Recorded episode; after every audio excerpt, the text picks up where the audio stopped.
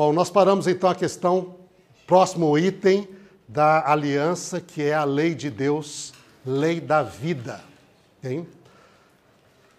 Quando nós vamos à aliança do Éden, nós vemos Deus como Deus criador soberano, rei soberano, certo? Vimos que a soberania está ligado com estabelecer leis. E isso estabelece a soberania do, né, do poder governante que é Deus. Okay? Ah, mas quando nós vemos as questões das leis, aí vem uma noção bem interessante. As leis de Deus que estão estabelecidas na criação são leis ligadas com vida. E a lei está ligado com a promoção da vida. Okay? Quando Deus estabelece, por exemplo, a luz, isso é uma lei física. Okay?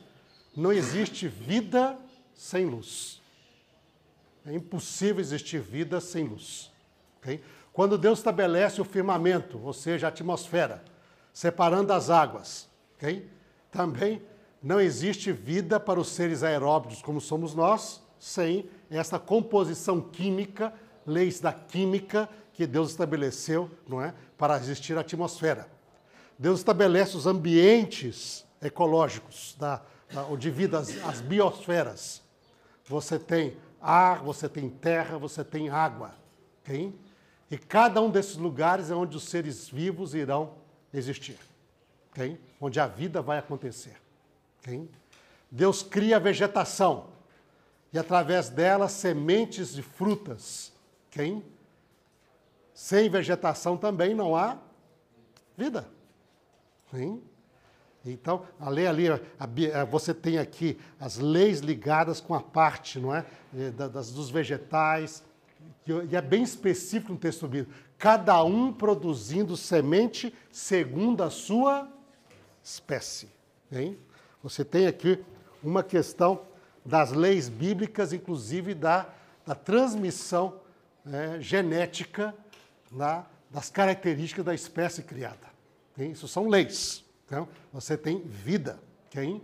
E os seres vivos, quando eles são criados, a, a ordem de Deus sobre eles é crescer multiplicar e encher a terra. Leis biológicas, cada um criando também segundo a sua espécie. Okay? cria o ser humano. Hein? Leis para ele, você tem a lei lá, você vai governar sobre a terra, vai ter autoridade, mas crescer, multiplicar também, encher a terra e governar a terra. E ele abençoa o ser humano. Nós temos noção de bênção. Lei vem com a noção de bênção.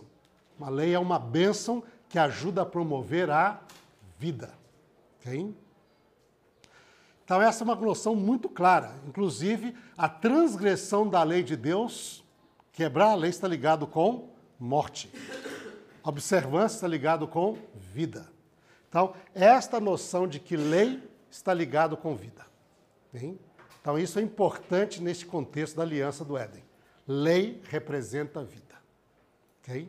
E a gente vê isso daí. Né? Você, por exemplo, nós sermos ah, ao sermos criados seres aeróbicos, isso é uma lei. Okay? Você precisa respirar para viver. Você não quer observar essa lei? Diz, não, eu não quero observar a lei. Okay? Eu quero guardar a lei. Eu quero a minha independência, eu faço o que eu quero. Ah, tá bom. Então você para de respirar. É.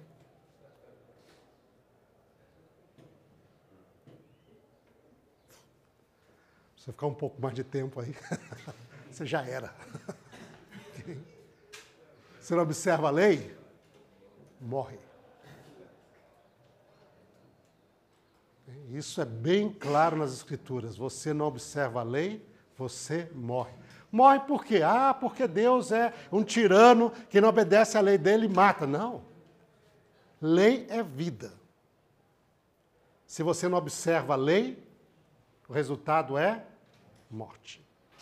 E aí vem algo muito interessante aqui, porque a noção de lei, ao nós trabalharmos lei com, por exemplo, com o pessoal hum, que não conhece a Bíblia, ou mesmo com a igreja, é uma noção, às vezes, assim, muito mal compreendida no nosso meio.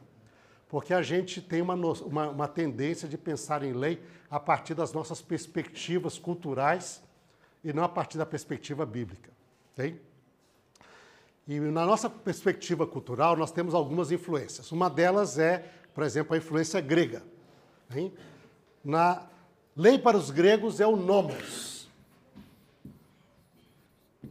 Essa é a noção de lei. Nomos. Quem?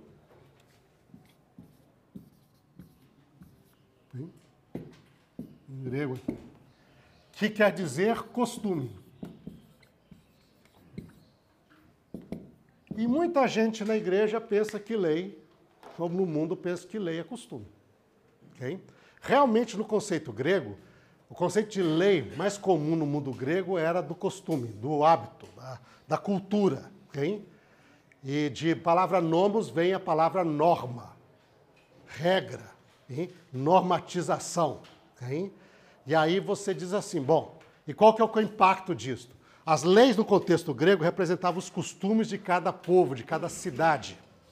E aí se estabelecia uma lei para preservar os costumes, para preservar a cultura. Então você guarda a cultura e os costumes daquele povo. E aí você normatiza. Okay? Isso, virou, isso é um costume, o costume vira lei, para poder preservar a cultura e identidade do povo. Okay? Muda os costumes, consequentemente, muda a lei. Tá? E aí a pessoa pensa, muitas pessoas pensam que a lei na Bíblia é como costume. E qual que é a reação disso? O pessoal diz assim: "Ah, isso antigamente era assim, mas hoje é diferente". E se hoje é diferente, então a lei tem de mudar. Certo? Diz: "Ah, não, mas no passado era assim. Hoje ninguém mais faz isso". Né? Hoje a gente tem de compreender, hoje a gente tem de entender, não é? Porque ah, os costumes mudaram, logo a lei também deveria mudar. Tem? Então, muita gente vê lei a partir dessa perspectiva, de costume, que é uma influência grega. Tem? E daí, então, a pessoa diz, não, então, ah, no passado, né, no passado. Né? Primeira coisa, existe muita ignorância como era o passado. Tem? O pessoal pensa na Bíblia, muitas vezes, pensando na Bíblia como se fosse ah, o período da, da era lá vitoriana, na Inglaterra. Tem? Ah, o pessoal era assim. Né? A Bíblia não era a era vitoriana. Muitos costumes diferentes. Às vezes, os costumes até mais, mais, vamos dizer assim, um mundo com costumes até mais difíceis do que nós temos hoje. Na verdade, um mundo mais corrompido do que nós temos hoje. A pastor, como é que é possível? Está aí. Nós estamos no final dos tempos, o mundo nunca foi tão corrompido assim. Não é bem assim. Okay? Existe o impacto da, da cultura é, judaico-cristã muito grande no mundo, especialmente como o cristianismo cresceu tanto. Então existe muita gente que tem padrões éticos devido ao cristianismo, okay? aos seus valores, sejam eles de origem católica, protestante, evangélica, ou mesmo sem religião, mas com valores, devido a essa parte. Okay? Como assim? Você, olha, pense bem, a realidade que nós temos aqui. Abram a sua Bíblia em Levíticos 18. Vamos abrir a Bíblia aqui em Levítico 18. Hum. Levíticos 18.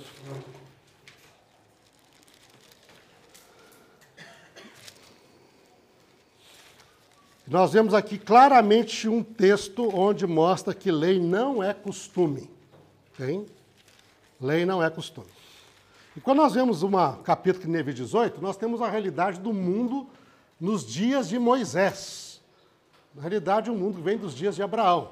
E este mundo, nos dias de Moisés e Abraão, era bem mais corrompido que o nosso mundo hoje. Bem? Diz, ah, mas pastor, hoje o negócio é bravo aí. É, leia aqui. leia aqui. Como que era o mundo de então?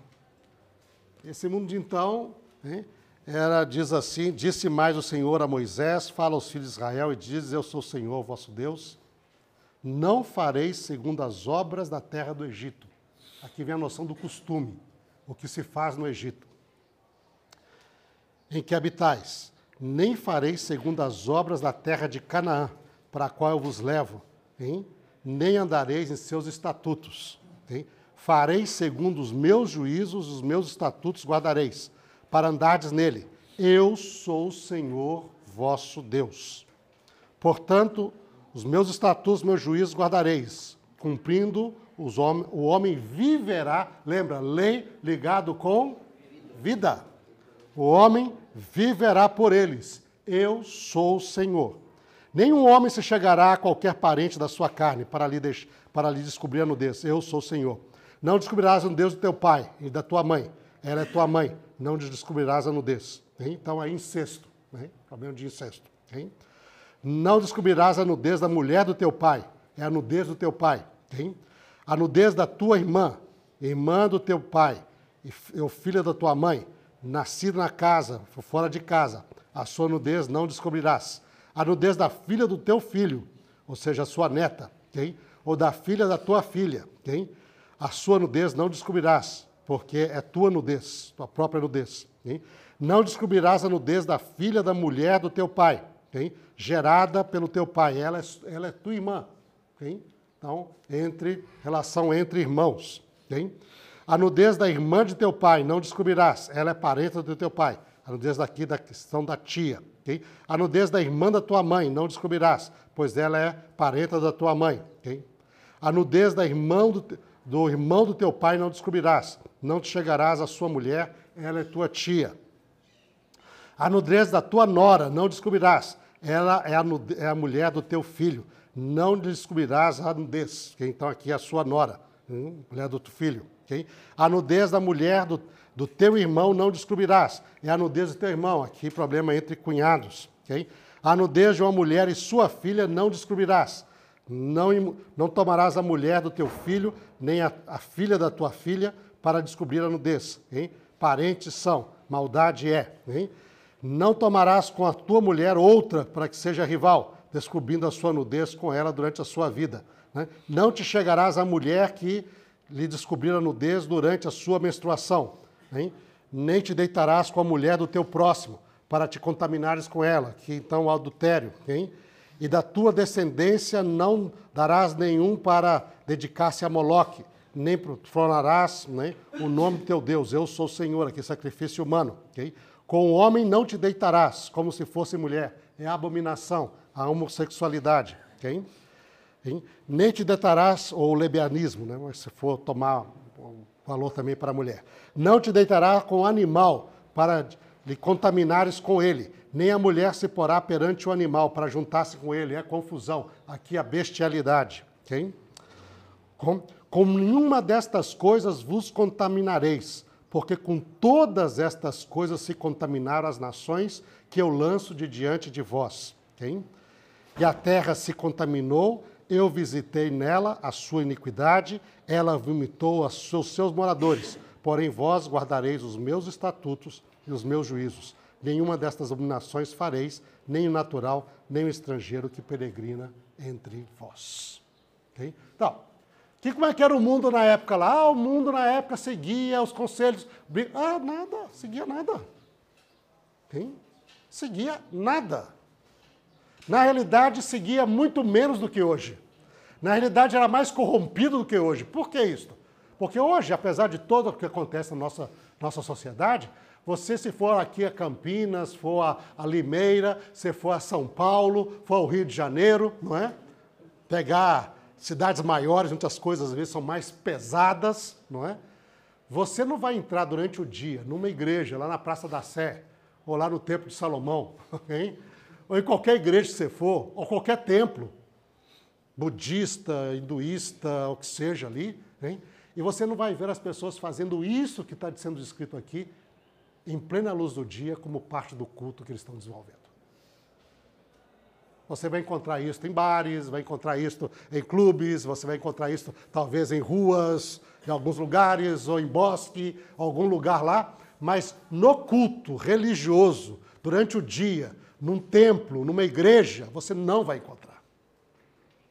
Mas isso era o costume em quase todos os cultos de Canaã.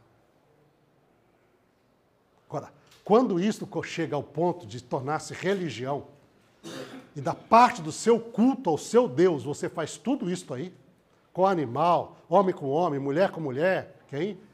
Parentes próximos, quem? Isto é o nível de depravação onde chegou hein? Canaã nos dias de Moisés. Hein? E o mundo greco-romano nos dias de Jesus não estava muito longe disso, não. Quando você vê aí, por exemplo, que nem a cidade de Pompeia, boa parte da cidade de Pompeia é fechada aos turistas, porque ah, o que acontece lá e que foi descoberto é meio pesado para os olhos de gente comum que visita lugares arqueológicos. Hein? É. Era uma situação bem pesada mesmo. É, cultura bem pesada no mundo greco-romano também. Tá? Então, o mundo da Bíblia não era um mundo vitoriano. O mundo da Bíblia era um mundo extremamente corrompido. Se lei fosse costume, então os costumes, as leis da Bíblia seriam segundo os costumes. E tudo estaria ok. Olha, não tem problema, estão acostumados a fazer isso, não há problema nenhum. Mas a Bíblia que diz exatamente: não farei segundo as obras do Egito, nem as obras de Canaã. Antes andareis os meus estatutos nas minhas leis. Guardarei os meus mandamentos, pelos quais, guardando o homem, viverá por eles. Tá? Então, lei não é costume. Então não adianta esse tipo de argumento, como nas lutas. Ah, pastor, ah, meu irmão, antigamente era assim, mas hoje, né? Hoje os costumes são outros. Não. Não é bem assim. Hein? Isso não quer dizer que a gente deve ser o durão lá naquele cara. Nós temos Cristo Jesus como nosso exemplo de amor, de acesso às pessoas, de interesse por elas, tentar salvar. Jesus, inclusive, com a prostituta lá, filha, ninguém te, ninguém te incriminou. Não, Senhor. Diz, nem tampouco eu te condeno, ele que poderia tirar a primeira pedra. Né? Então, nós temos uma atitude de redenção. Mas ao mesmo tempo Cristo era amoroso, mas ele diz: quem me convence de pecado? Hein? Ao mesmo tempo ele era dedicado ao Senhor, andava nos caminhos do Senhor, vivia a lei de Deus. Então a gente não precisa viver a lei de Deus como executor, como acusador, como um indivíduo que vai lá para poder matar e destruir. Nós podemos viver a lei de Deus como testemunhas. E ao mesmo tempo, a lei de Deus envolve o amor, que implica essa atitude de acesso, de interesse de, pelas pessoas. Então, na necessidade de viver a lei de Deus como carrasco, né? como inquisidor, mas como Cristo Jesus. Mas os costumes não justificam a quebra da lei de Deus. Okay? Outra noção muito comum também de lei é a noção da lex. Okay? Essa é a noção aqui é grega, noção grega, aqui é a noção romana. E aqui é lex está ligado com poder, autoridade.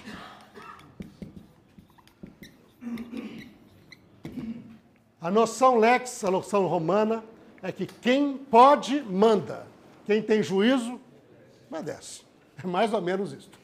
Então, aí, Então, obrigado, viu? Mas aí, bom dia. Então, quem pode manda, quem tem juízo obedece. Alex está ligado com a ideia de autoridade. Se você era da classe patrícia, da classe alta, você tinha poder. E aí você mandava, você fazia a sua lei para exercer a sua autoridade. E o povo plebeu, as pessoas comuns, tinham de obedecer. Se você não obedecer, você morre. Tá? Então, aí, a noção ligada com a romana, hein, existe bastante a ideia de ordem. É verdade, os romanos botaram ordem em várias coisas ali, com a sua autoridade e poderes, colocaram ordem. Mas, ao mesmo tempo, você vem aí a noção de tirania. Lembrando que tirano é uma noção comum que está aqui ligado com a autoridade Você tem a tirania. Né? E aí, evidentemente, muitas vezes, esta autoridade se torna opressiva porque o ser humano é pecador. E aí abusa do poder, abusa da autoridade. E as pessoas, então, têm uma noção negativa de lei porque Puxa, lei é, é, autoridade, é imposição, é tirania, está me oprimindo, está me massacrando, não é? E daí então eu me rebelo contra a lei, porque eu quero ser um ser livre, eu quero ter as minhas próprias decisões, eu quero andar naquilo que eu quero fazer, não é? E aí a pessoa rejeita a noção de lei, porque a lei vem ligada com a ideia de opressão, de tirania, hein?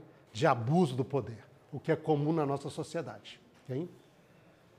E a pessoa passa isso para Deus, inclusive essa acusação que Satanás faz. Deus é um tirano.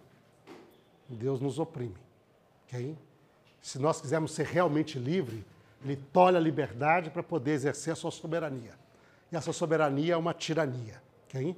Então nós temos de nos liber... revoltar contra ele para sermos realmente livres. Mas isto não tem nada a ver com a lei bíblica. Okay? Não tem nada a ver. Lei bíblica é uma noção totalmente distinta disto. A palavra lei está ligada a Torá. Hein? Torá vem da raiz yará, cuja significado é instruir, orientar.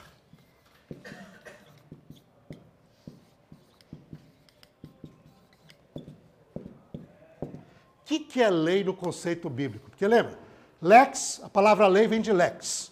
E muita gente liga essa ideia com a noção romana da tirania, do, do poder, da autoridade, da opressão. Hein? A lei, lei é uma coisa que oprime. Né? A palavra lei na Bíblia, Torá, nem lei quer dizer. Não quer dizer lei. A palavra lei, Torá, quer dizer a instrução, a orientação. Está ligado com a noção de criação. Para nós entendermos bem isso daqui, o que, que seria uma lei no contexto bíblico, colocando atual para a gente entender bem, seria que nem o que está na Bíblia, as instruções, orientações, por exemplo, no manual de, de instrução. Você compra um aparelho novo, hein? você vai lá, comprou aí uma, uma Smart TV aí, toda conectada, internet, não sei o quê, pá, né? ou você compra o seu, o seu, o seu aí, smartphone aí da última geração, okay?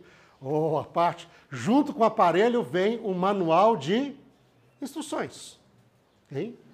Para poder te indicar como é que o aparelho funciona. Por quê? Porque quem projetou, projetou com certas funções, com certos é, procedimentos para ele funcionar bem. E você seguindo essas orientações, o que vai acontecer com o seu aparelho? Ele vai funcionar. Primeira coisa, é um aparelho elétrico. Vamos começar com um exemplo bem simples. Para ele funcionar, você tem de carregar. carregar a bateria dele, por exemplo, ou ligá-lo na tomada. Quem? Ah, não, eu não obedeço lei. Eu não vou ligar a tomada, o aparelho é meu, faço o que eu quero. Eu não quero saber disso. Eu não obedeço orientação nenhuma. Eu vou quebrar essa orientação. O que vai acontecer com o seu aparelho? Se ele tem uma bateria, você não ligar para carregar, ou se ele tem que ser ligado na tomada para funcionar, se você não liga, não faz isso, o que vai acontecer com o seu aparelho? Não vai funcionar. Ah, por quê? Mas isso não é o costume que eu tenho. Meu amigo, que importa o costume que você tem? Isso é uma realidade. Ele foi feito para funcionar assim. Quem? Não importa. Ah, mas isso é muita tirania.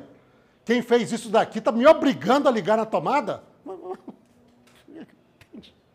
Amigo, tem nada a ver com tirania. Ele foi feito para funcionar assim. Okay? Então, você quer que ele funcione? Siga as instruções. Ah, não, mas meu smartphone aqui, meu amigo, olha, isso daqui é uma beleza. Ele já realmente é a prova d'água, eu já experimentei dentro da piscina. Puxa vida, fui lá, fui no mar, mergulhando e ó, olhando o meu smartphone. Legal, né? Bacana. Agora é o seguinte, ele também tem de ser a prova de fogo. Eu vou jogá-lo na fogueira. Porque é meu. E o cara lá fala, ele é a prova d'água, mas não é a prova de fogo, não. então, cuidado aí, né? Não, mas o aparelho meu, eu faço o que eu quero. Eu não sigo a instrução. Né? Eu vou jogar ele no fogo. Aí você pega lá, faz uma boa fogueira lá com os bravadores, no acampamento. Diz, gente, esse aparelho meu é bastante. Eu que mando nele. Né? Ele é a prova d'água, mas é a prova de fogo também. Joga na fogueira. O que vai acontecer com o seu smartphone última geração, etc. Vai embora. né? vai com fogo de hards. né? Então, aí, ó, vai vai embora. Por que isso? Porque existe algum costume que não foi observado? Você, ah, não, é, é, meu costume não é esse. Né? Ah, é? Aqui é da fé mesmo, passando pelo fogo não te queimará. Então, vai ali, não é? Não, isso aqui é, é, a tirania. Eu quero fazer isso porque eu não posso fazer. Tem? Então, junto com o aparelho vem o manual de instrução. Por quê? Porque quem projetou o aparelho projetou para funcionar dentro desses parâmetros. Se você seguir as instruções, você vai fazer com que o aparelho funcione e funcione bem. Se você cuidar do seu aparelho segundo as indicações, você vai preservá-lo. Ele vai ser, né, além de funcionar bem, vai, ser, vai continuar em bom estado, etc. Agora, se você não seguir as instruções, né, ou o aparelho não vai funcionar, né, ou ele vai estragar, vai se queimar. Esta é a noção de lei na Bíblia. Por quê? Porque Deus nos criou com certas, certas especificidades, okay? para funcionar de um certo modo. E essas orientações, o livro de instrução da Bíblia, né, é essa daqui. Aqui está escrito como é que nós devemos funcionar. Okay? Quer ser feliz, quer ter saúde? siga as leis da saúde. Você foi feito um ser não para ficar parado, você tem que fazer exercício. Quer ter saúde? Faça exercício. Ok? Não fique parado. Se você ficar parado, não fizer nenhum exercício, você não vai, em poucos dias, você conseguir nem sequer andar. Ok? Seu corpo vai começar a funcionar mal. Okay? Isso é um exemplo, lei física. Okay? Ah, você foi feito para respirar ar. Não quer respirar? morre, queima. Hein? Hein? Ninguém foi feito para beber gasolina. Você foi beber água. Gasolina, ah, mas eu quero gasolina, meu amigo. Se um carro se alimenta, se é movido por gasolina, por que, que eu, sou, sou um ser superior, não posso ser movido por gasolina? Toma gasolina então. Toma gasolina. Álcool hidratado também vai ter um bom resultado em você, viu? Viu? Então, mas por que que... Há algum problema na gasolina? Não, não tem problema na gasolina. Hein? Só que você não foi feito para beber gasolina. Certo? Certo. Quem? Você vai beber água, beber suco, quem? Beber líquidos que trazem saúde para você. Gasolina vai te matar. Simplesmente isso. Ah, mas eu faço o que eu quero. Tudo bem, você tem essa liberdade de fazer o que você quer. Agora o resultado é que quebrou a lei, morre. É isso aí? Tá bom? Então, isso em vários. Você quer ser feliz? Você quer ser feliz? Siga as orientações das Escrituras. Casamento. Valorize o cônjuge, a esposa, os filhos. Uma só.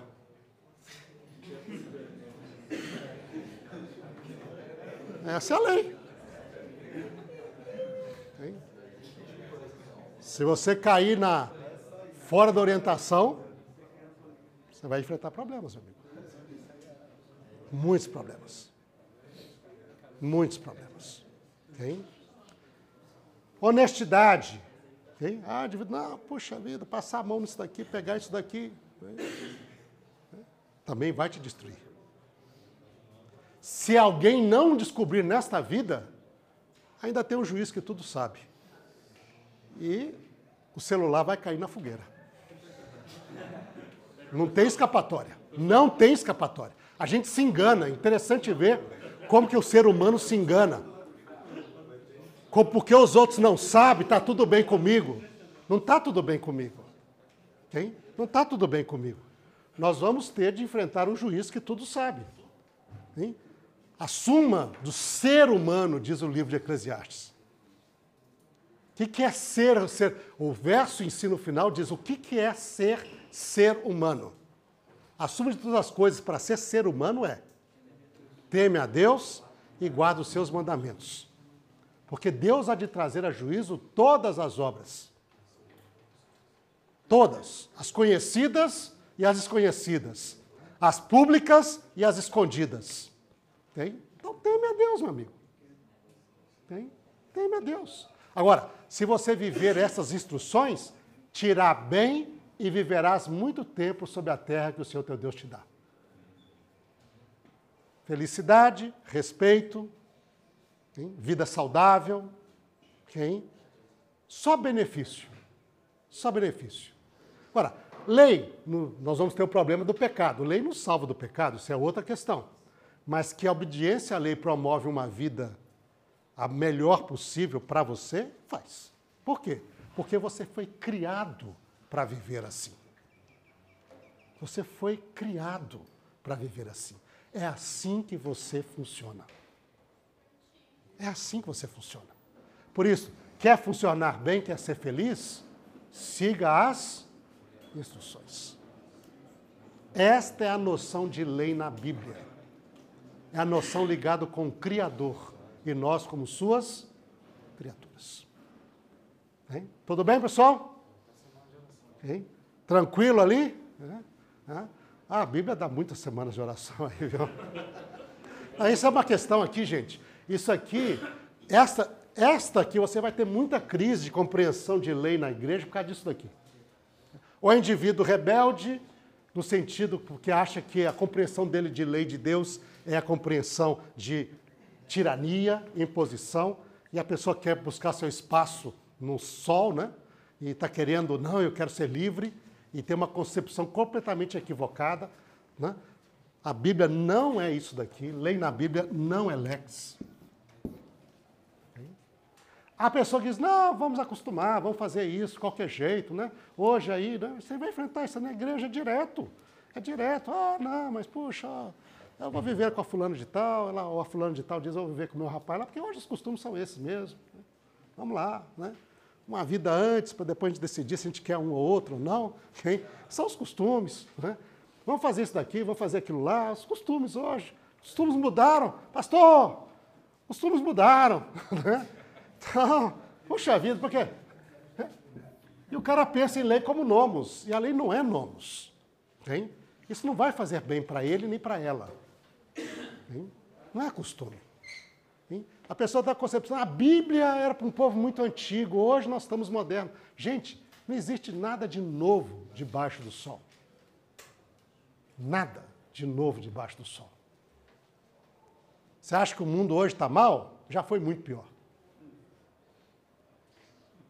Em questões de costume, de cultura, muito pior. Lembra que Sodoma e Gomorra era uma das cidades de Canaã. E vê qual foi a história de Sodoma e Gomorra um povo como um todo. Sim? E isso era costumes lá em Canaã. Tal? Sim? O mundo já foi muito pior.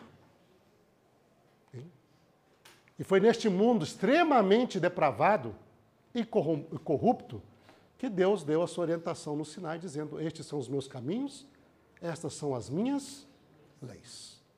As minhas instruções e orientações para você, pelas quais, vivendo o homem, guardando o homem, viverá por eles para que vocês possam viver e prolongar os seus dias, viver bem. Viver bem, tu e tua família. Você quer ser feliz? Siga as orientações. Hein? Lembrando que isso aqui está ligado com a ideia da criação. Lei é algo ligado com criação. Foi isso que Satanás esqueceu. Hein? Esqueceu. A lei não está aí porque te oprimir. A lei é simplesmente a revelação de Deus de como você deve funcionar, porque você foi criado para ser assim. Okay? E quando você guarda essa lei, você vê que você atinge os seus limites máximos. Não é restritiva, ela promove a vida e o desenvolvimento. Você chega à plenitude daquilo que você pode encontrar. Isto é lei. Porque o Criador que nos ama, nos quer bem e, portanto, nos dá as orientações dizendo, meu filho, você quer chegar ao seu máximo potencial? Está aqui, ó, vai. Vai, porque o que eu penso de você é muito mais alto que você pensa. Os meus caminhos são muito mais altos que os teus caminhos. Hein? Os meus pensamentos, como o céu é mais alto que a terra, assim meus planos para você. Hein? Então, vem. A gente está muito limitado. Deixa eu te dar a verdadeira perspectiva daquilo que você pode ser. De onde você pode chegar. Onde você nem imagina. Que são coisas, segredos que eu conheço e você não. Siga as minhas orientações. E você viverá e será feliz. Voará tão alto que você nunca imaginou. Porque eu sou contigo. Eu sou teu Deus. Eu te ajudo, eu te sustento com a minha destra fiel. Então, esta noção de lei, lei de Deus, portanto, em Gênesis 1 e 2, é lei de vida. Bom, então nós terminamos aqui agora os elementos básicos da aliança do Sinai. Deus como Criador, Senhor, Rei soberano. Okay? Nós como seus súditos, criados à sua imagem e semelhança, tanto física como intelectualmente, mas a imagem e semelhança representa relacionamento de pai para filho, então nós somos criados na posição de príncipes e princesas, por isso existe toda essa noção de coroa na Bíblia, de realeza ligado com a redenção, não é? Você vai ter coroa no céu, a coroa da vitória, mas também porque você é filho do rei. Hein? Você faz parte da família real. Hein? Criados para governar com Deus. Então nós somos criados para poder estar junto com Deus é? e governar com Ele. Okay? Ah, a noção do reino, então existe a terra, a noção universal deste reino é toda a terra, a noção particular que é a terra prometida, o Éden, tem, como vimos ali, e a noção da lei, lei para a vida. E aí nós terminamos os elementos básicos da aliança do Éden. Esses são os elementos básicos, tá?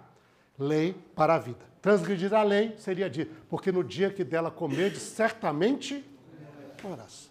Transgredir a lei é morte, guardar a lei é viver. Tá? Ah, existe uma sugestão, bom, nós já vimos daqui, do, e junto com estes elementos, quatro elementos, vem o quinto, que é o sinal. Toda aliança geralmente está ligada com um sinal, okay? que identifica esta aliança. Okay? E aí nós temos o quinto elemento fechando a lei da criação, que é o sinal da aliança, o sábado. Por exemplo, nós temos na nossa cultura um sinal da aliança, um, como já mencionamos, um, um contexto muito comum de aliança é o casamento. Você chega ali, duas pessoas, um homem e uma mulher, prometem amar, guardar, respeitar, estar juntos, ser, ser somente dessa pessoa por toda a vida, não é? E aí começa uma vida junto, constituindo uma, uma família no futuro e planejando para filhos, se possível, etc. Né? Tá aí, futuro. Okay? E aí você tem um sinal. Na nossa cultura, qual que é o sinal da aliança do casamento? Aliança. Este, esta aliança no seu dedo aqui, que nós, na nossa cultura, não consideramos como sendo um anel. é, nem consideramos como sendo joia. É simplesmente um compromisso que você assume e diante do mundo você dá um sinal. O sinal, olha, tá aqui, ó. Eu tenho uma aliança com uma pessoa, eu tenho aliança com a minha esposa. Hein? E ela também leva, né? e você, geralmente, nosso costume é gravar o nome da outra pessoa na aliança aqui dentro. Tem o nome aqui da minha esposa, Débora, está aqui dentro. Okay? Quer dizer, é, nós fizemos essa aliança, fizemos esse compromisso. Ela leva uma aliança com o meu nome, eu levo uma aliança com o nome dela. Okay? Estamos comprometidos para a vida toda. Okay? Até a morte. Esse é o nosso compromisso lá. Okay? Então, você tem essa questão. E na Bíblia nós também temos vários sinais. Temos aí a circuncisão, temos o arco-íris, né? Temos vários sinais. Na, a, na aliança do Éden, o sinal da aliança está ligado com o sétimo dia, que é o sábado. Hein? Hein? O sábado conclui, é a última das estipulações de Deus. Deus abençoou e santificou o dia de sábado, hein? separou para ele e isso serve de aliança. Qual é a única razão que você tem para guardar o sábado? Qual a razão de guardar o sábado? Deus, Deus ordenou, Deus mandou. E qual que, é o, qual que é a racional do sábado? Como está lá no quarto mandamento. Lembra do dia de sábado para santificar. Por quê? Seis dias trabalharás, não farás nem tua obra, nem tu, nem teu filho, nem tua filha, nem teu servo, nem tua serva, nem teus animais, nem estrangeiro, tuas postas para dentro. Por quê? Qual é a explicação que é dada?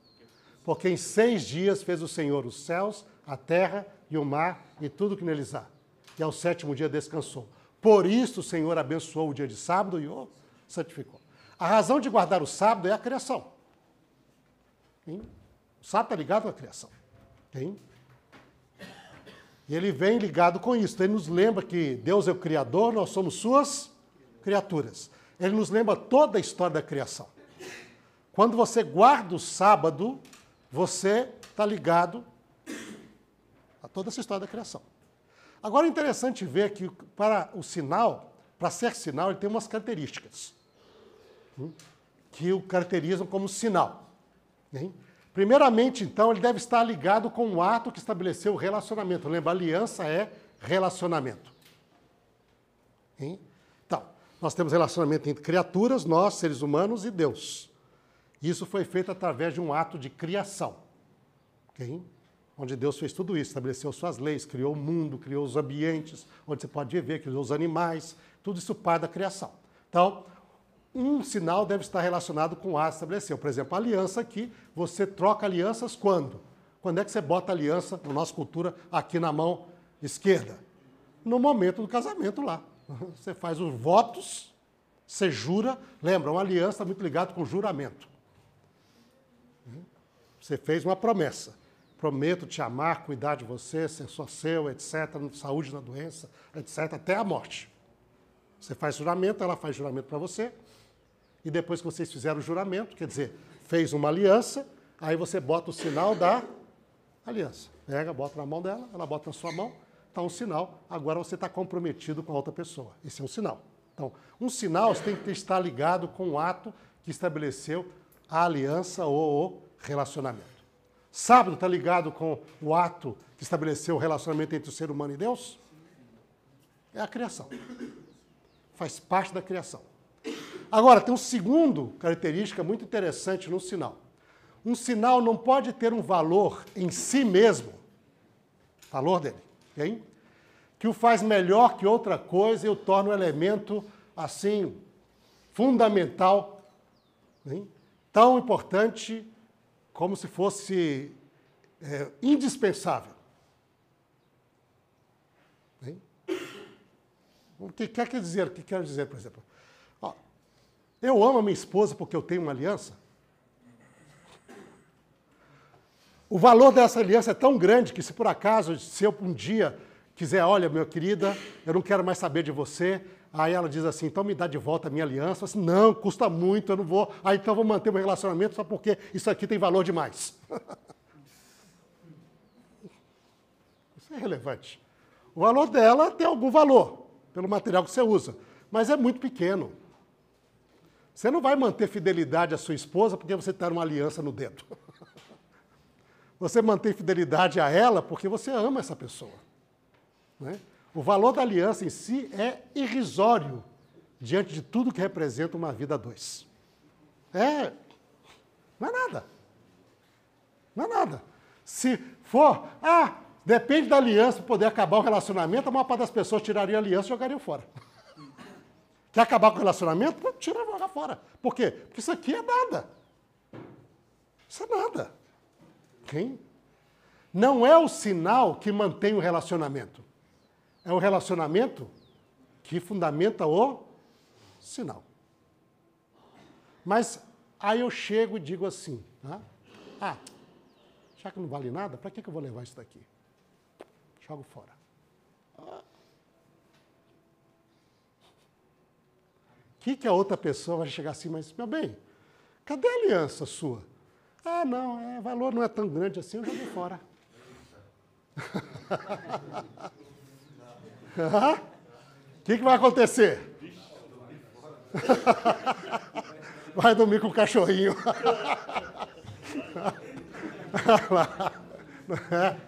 Por quê? Porque ela ficou brava porque perdeu um grande valor econômico? Não. Tem, tem nada a ver com valor econômico. Por que, que ela pode ficar tão brava assim? Por aquilo que ele representa não pelo valor dele. Tá? Isso é muito interessante em questão de sinal. Okay? Porque o sinal tem valor muito importante, não pelo seu valor intrínseco, mas pelo valor daquilo que ele representa. Então, o que, que vamos pensar aqui na questão do sábado? Por que, que você guarda o sábado? Ah, porque o sábado tem mais horas que qualquer outro dia.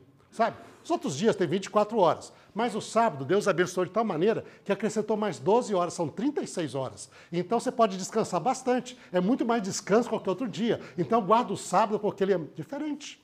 O sábado tem mais horas que outro dia? Não. Tem mais horas, tem 24 horas. Ah, eu guardo o sábado porque é o seguinte, quem não guarda o sábado fica doente. Sabe? É assim. Existe uma bênção de Deus sobre o sábado, e você guardou, e você mantém saúde. Se você não guardou, o cara no outro dia, no domingo, já fica doente. Existe isso? Muita gente não guarda o sábado e estão aí com mais de 100 anos de idade. Vivem longo, gente com muita saúde, tá? tá? Então, quando você olha a questão do sábado como dia em si, ele é um dia igual a qualquer outro dia. Ah, eu guardo o sábado porque, olha assim, seguinte, sábado é diferente, tá? Eu moro em São Paulo, moro ali perto de uma avenida grande, barulhenta, mas no sábado é o único dia que ela fica tranquila, silenciosa. Né? Não, não, não, acontece acidente, não acontece nada, não tem poluição. São Paulo fica poluído, mas no sábado Deus manda o vento, tira a poluição. Quem? Não é poluído, não é? Se é, é bem do lado do rio Tietê ou do Pinheiros, tem aquele cheiro característico. Mas no sábado não cheira mais. É o único dia que o pessoal quer vir para a igreja, porque no sábado não cheira mais. É, é a benção, o dia é diferente mesmo. Isso acontece, gente? Não, não acontece. Aqui em Campinas era o dia que o ladrão ia roubar a casa dos adventistas, lá em Hortolândia. Durante muito tempo aconteceu isso. Você saía para a igreja e o cara te roubava a casa. Especializado em adventista. É a broda. Esse é irmão de fé. Rouba no sábado e assim não tem, não tem problema, viu? É um dia santificado. Tá. Vai acontecer isso, você não vai acontecer isso com você. Você pode ser assaltado no dia de sábado, você pode ter acidente no dia de sábado, vai ter o cheiro do Tietê lá, do, do, do, do Pinheiros, do mesmo jeito, ok? Morava lá, meu menino morava lá perto da USP lá, e, nossa, mãe, o cheiro, que eu chegava do Pinheiros até lá. Chegava aquele cheirinho assim, perfume, né? gostoso, né? muito característico lá. Né? Tudo isso vai acontecer no sábado. No final não vai ter diferença nenhuma de dia nenhum. A maior parte das pessoas não guardam sábado, nem por isso elas morrem. Pelo menos nessa vida aqui. É? é? E muitas até prosperam, porque faz mais negócio no dia de sábado. Não é? Então, é por causa disso, porque é um dia totalmente diferente que traz benefício neste nível para você? Não. Se você quiser guardar o domingo, guardar a terça-feira, segunda-feira, sexta-feira, você vai guardar, vai ter a mesma coisa. Hein? Por que, que você guarda o sábado? A única razão para guardar o sábado é este relacionamento criador-criatura. Mandamento porque te lembrarás que em seis dias fez o Senhor os céus, a terra e o mar e tudo que neles há. E no sétimo dia descansou. Por isto santificou o Senhor o dia de sábado, abençoou e o santificou, separou para ele. A única razão é esta. Não existe outra mais. E porque a única razão é esta, é o mandamento de Deus, é reconhecê-lo como Criador, ele se torna todo importante. Porque ao guardar o sábado, você automaticamente que faz? Dá testemunho que você aceita Deus como seu Criador, primeiro, como seu Senhor, porque Ele mandou, e você se submete à autoridade dele. Você aceita a soberania de Deus, reconhecendo como Criador e Senhor da tua vida. E por isso o sinal se torna tão importante. Uma vez estava dando uma classe num seminário, fui convidado ao seminário mais de tendência evangélica. Né? Aí tinha gente muito, tudo quanto é tipo de. Fui dar uma classe de hermenêutica. Né? Aí, falando sobre, não importa o que, nem lembro direito o que eu estava falando na época lá, hein? mas aí uma senhora lá estava toda incomodada lá na cadeira, se mexia para lá, mexia para cá. Hein? Aí eu falei assim, não, por que essa senhora? Mas estava incomodada. Bom, deixa ela tranquila aí. Ela mexia, estava incomodada. Aí a guria no meio da classe, ela solta um grito. Graças a Deus não guardo mais o sábado. Está falando de sábado? Né? O que, que a mulher? falei assim, mas não entendi, nós estamos falando aqui de, sei lá, de é, unidade literária, é, leitura do texto. A pessoa sai com um grito dessa. Não, porque eu era adventista antes. Ah, não é? Mas um pastor me explicou e me libertei disto. Assim, ah, é? Interessante, o que, que você entendeu? Não, o pastor me explicou que eu tenho de guardar os meus sábados. Então, se eu começo a trabalhar na segunda-feira, eu conto sete dias. Então, segunda, terça, quarta, quinta, o meu sétimo dia é o domingo. Eu guardo o meu sábado. Né? Se eu começar na terça, vai ser na segunda. Eu tenho de guardar o meu sábado, não ficar um dia só. Né? Cada um guarda o seu sábado. Eu falei assim, olha, interessante. Hein? Sua, sua perspectiva aí. Só que há um problema nisso. Assim, ah, qual o problema? Assim, ela não é bíblica. Assim, como que não é bíblica? Assim, ué, não existe nenhum lugar na Bíblia que pede para você guardar o seu sábado. Não existe mandamento disso. Ninguém. Não é o sétimo dia que você vai trabalhar. Okay? Deus pede para guardar o sábado dele. O meu sábado, diz o Senhor. Não o seu sábado. Não existe o seu sábado na Bíblia. Okay? Diz, porque sempre a, a, obrigação do quarto mandamento é, por quê? Porque em seis dias fez o Senhor os céus, a terra e o mar, e foram das águas. E no sétimo dia descansou. É Deus que trabalhou.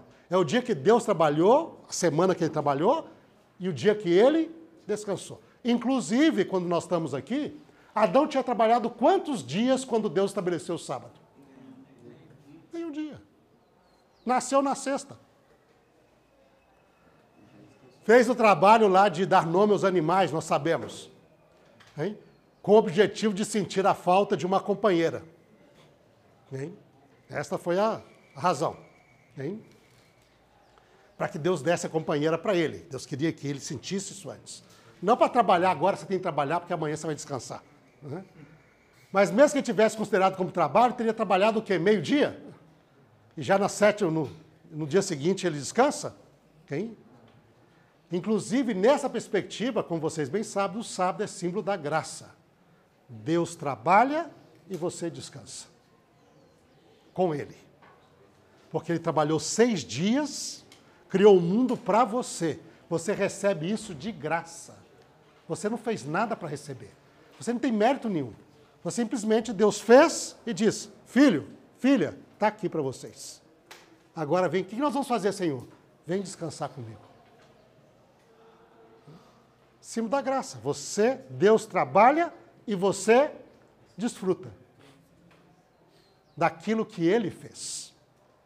E por isso o sábado é até interessante, porque a palavra Shabat quer dizer descansar. Então, a lei do Shabat não é a lei do trabalhar. Ah, você é legalista, quer salvar por obras. Não, a lei do Shabat é a lei do descansar. Aprenda a descansar com Deus e no Senhor. Tá? Então, nisso daí o Shabat é símbolo da graça. Símbolo da graça.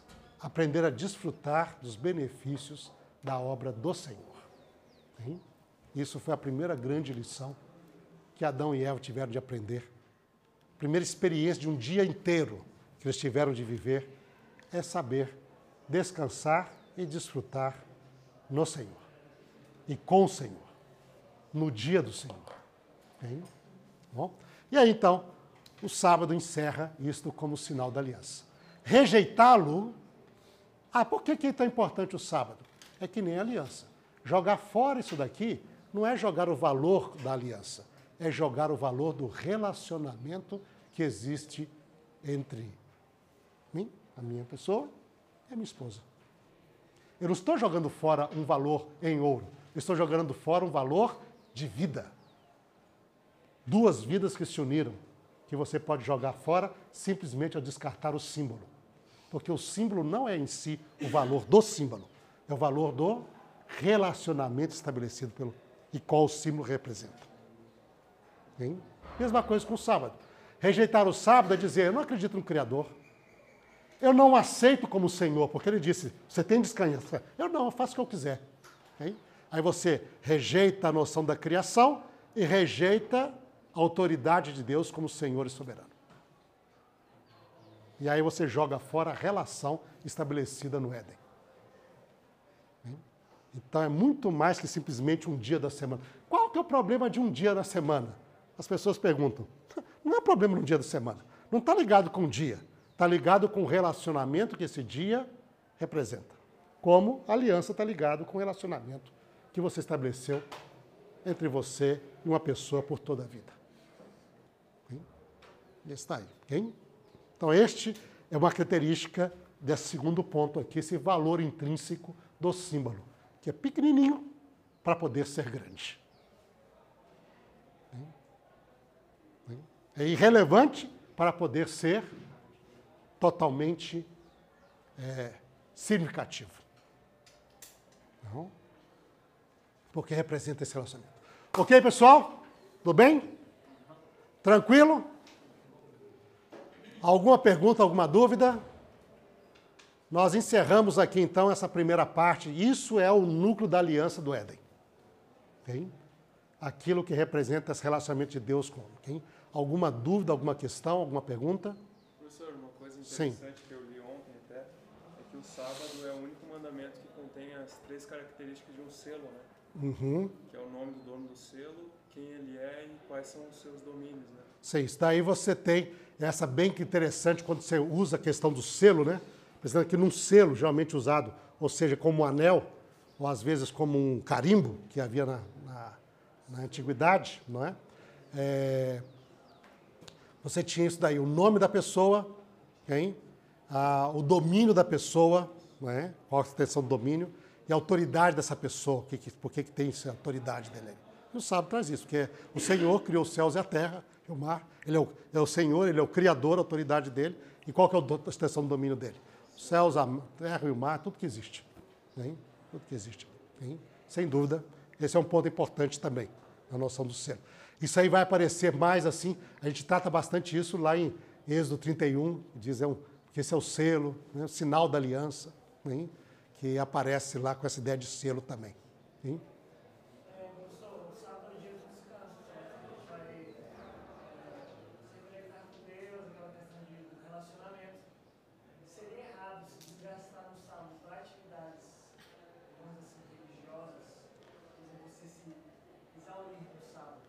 Eu acho que nós temos que ter todo o equilíbrio aí, né? É, o, vamos duas coisas aqui. Um, de um lado tem o indivíduo, Jesus falou, nós temos de fazer, o sábado é o dia de fazer boas obras também. Além de adorar a Deus, exercer óseo e misericórdia, sem dúvida, né? Mas o que eu acho que é o perigo nós, como adventistas, é como no outro dia da semana nós não temos tempo para Deus, então a gente concentra tudo no sábado para fazer tudo que a gente precisava fazer durante a semana para Ele, só num dia só, porque esse é o único dia que eu tenho. Né? E aí a gente parte para outra direção também, no sentido, ou às vezes a pessoa que acha que vai naquela ideia do ganhar méritos. Eu no sábado trabalho tanto que eu sou um bom adventista. E todo mundo vai ver isso, simplesmente para ganhar méritos. E não é. Acho que o equilíbrio tem de ser marcado por isso aí. Né? Nós não estamos nem um dia de ah, agora né, ficar deitado o dia inteiro, que é para descansar, né? então, na horizontal o dia todo. não é? Ou o indivíduo que vira o dia mais ativo da semana simplesmente por outras razões. Okay? E as razões mais comuns do meio adventista são essas duas. Ou eu não tenho tempo para fazer mais nada durante a semana, vou fazer no sábado, porque, Senhor, é o único dia que eu posso dar para o Senhor. Me desculpa, o resto da semana, ó, tem mais tempo não. Tá? Então, vou aqui. Hein? E aí a pessoa carrega o sábado com outras atividades e às vezes esquece de coisas também. Tem tempo um pouco mais para sua família, tempo para né, estar com um relacionamento. Né? Ter um dia que seja realmente um dia aprazível. É um dia que te torna um dia da. Né? Ou para ganhar méritos. Muita gente quer ganhar méritos no dia de sábado. Não, eu sou um bom adventista, olha só, eu estou aqui. Mas aí, nem um extremo, nem outro. Né? Eu acho que nós temos de ter bom senso. E proceder de maneira digna e correta no Senhor. Não evitando as atividades, sem dúvida, há muita atividade no dia de sábado, mas o façamos com, né, com agrado, com bom coração, hein? mas também não estamos ali para se matar no dia de sábado para depois descansar durante a semana. Né? É, é ficando fato. Cara trabalha tanto no sábado que vai descansar durante a semana. Aí é outra, é outra outra mudança de valores ali também. Mas também não é o dia de, ah, não faço nada porque eu estou descansando dia de sábado. Aí, aí, nós, principalmente que estamos no ministério, é o dia do sacerdote trabalhar. É, e o sacerdote trabalhava até dobrado no dia de sábado. Mas não trabalhava sem cessar. Né? É, tá? Quer dizer, há muita coisa a fazer, há muita coisa. Mas também vamos ter o equilíbrio necessário para isso. Né? É bom senso, né, gente? Gente, questão bom senso é um negócio tão, tão básico. Tem? Tão básico. Bom senso. Tem? Bom senso e cuidado sempre, não é? Com você assim, com prudência, uma série de coisas ali. Você também ao julgar as pessoas, não, não julgueis, lembrar disso. Tem? A gente às vezes julga sem conhecer direito, a gente vai na nossa compreensão. Hein? E a gente pode quebrar a cara feio ou machucar pessoas terrivelmente. A gente nem sabe. Né? Tem uma história que aconteceu comigo aqui no NASP, que para mim foi assim, foi simbólica, foi um negócio assim que Deus me ensinou uma grande lição através disso aí.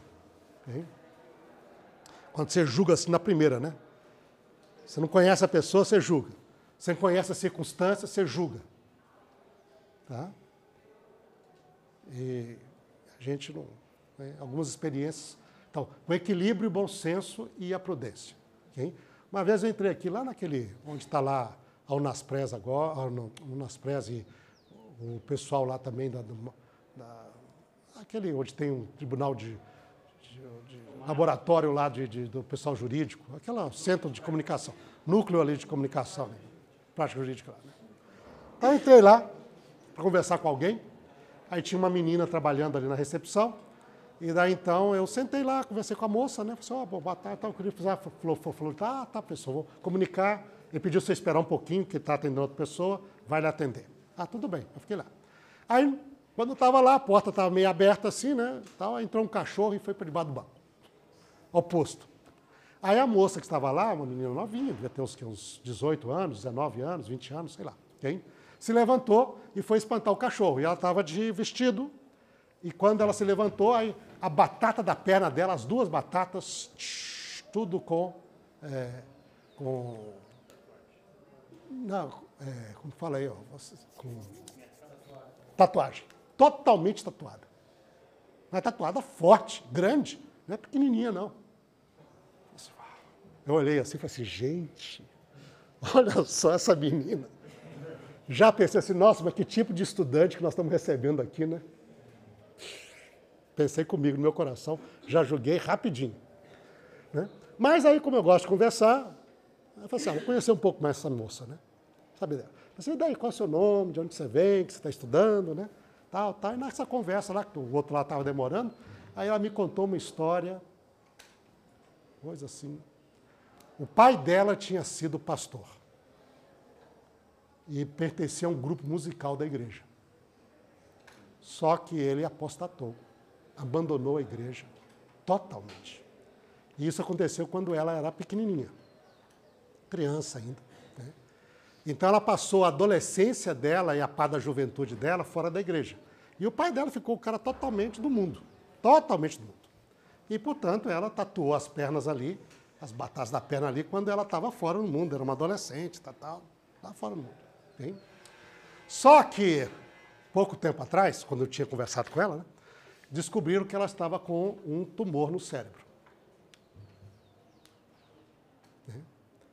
E daí então foram lá, um câncer no cérebro dela, crescendo, fizeram tratamento, fizeram a cirurgia, tiraram, fizeram quimioterapia, terapia, fizeram tudo quanto é terapia, né? e o negócio voltou. E não estava conseguindo estipar o tumor dela, não. Daí o médico virou e falou assim, olha, não podemos fazer mais nada. Ela morava no interior do Goiás na época lá, mas tinha ido se tratar, né? O pai falou assim, olha, vocês levam a menina, a filha de vocês, para casa e daqui a três meses ela deve morrer. Né? Tenta providenciar o maior conforto para ela. Tá, né? E ela fala então que nesse momento, quando ela foi para casa, ela se lembrou né? da escola sabatina, quando ela criança, ia para a escola sabatina, né? dos ensinamentos da escola sabatina, né? E do Deus que ela ouviu quando criança, quando menininha, criancinha pequena. E ela orou. Falou assim, Senhor, se o Senhor me curar deste câncer, eu vou voltar para a igreja e eu vou te servir toda a minha vida. Né? Aí passaram os três meses e ela não morreu. Aí levaram a menina para fazer exames. Fizeram tomografia, etc. Né? Aí chegou lá na, no escritório do, do, médico lá, o médico pediu os exames é, dela. Hein? Daí, na hora que ela, ela traz o exame, o médico abre o exame assim e diz, olha, ligou para a secretária, não, quero o exame da fulana de tal. Mas são esses os exames. Não, não é possível. Né? Não tinha mais nada. Nada de tumor. Hein? Tinha completamente desaparecido. Desapareceu, nem resquício, nem nada. Desapareceu o câncer. Aí o pessoal ficou feliz, etc. Repente ela volta para casa e ela conta para o pai dela, para os pais, fala assim, ó, eu fiz uma oração há três meses atrás e orei assim. Se Deus me curasse disso daqui, eu voltaria para a igreja e serviria ao Senhor. Resultado, o pai dela não aceitou de jeito nenhum e expulsou a menina da casa. Já pensou? Sua filha está para morrer, ela faz uma oração, Deus cura. Qual o resultado do pai ali? Quer saber a cabeça desse pai?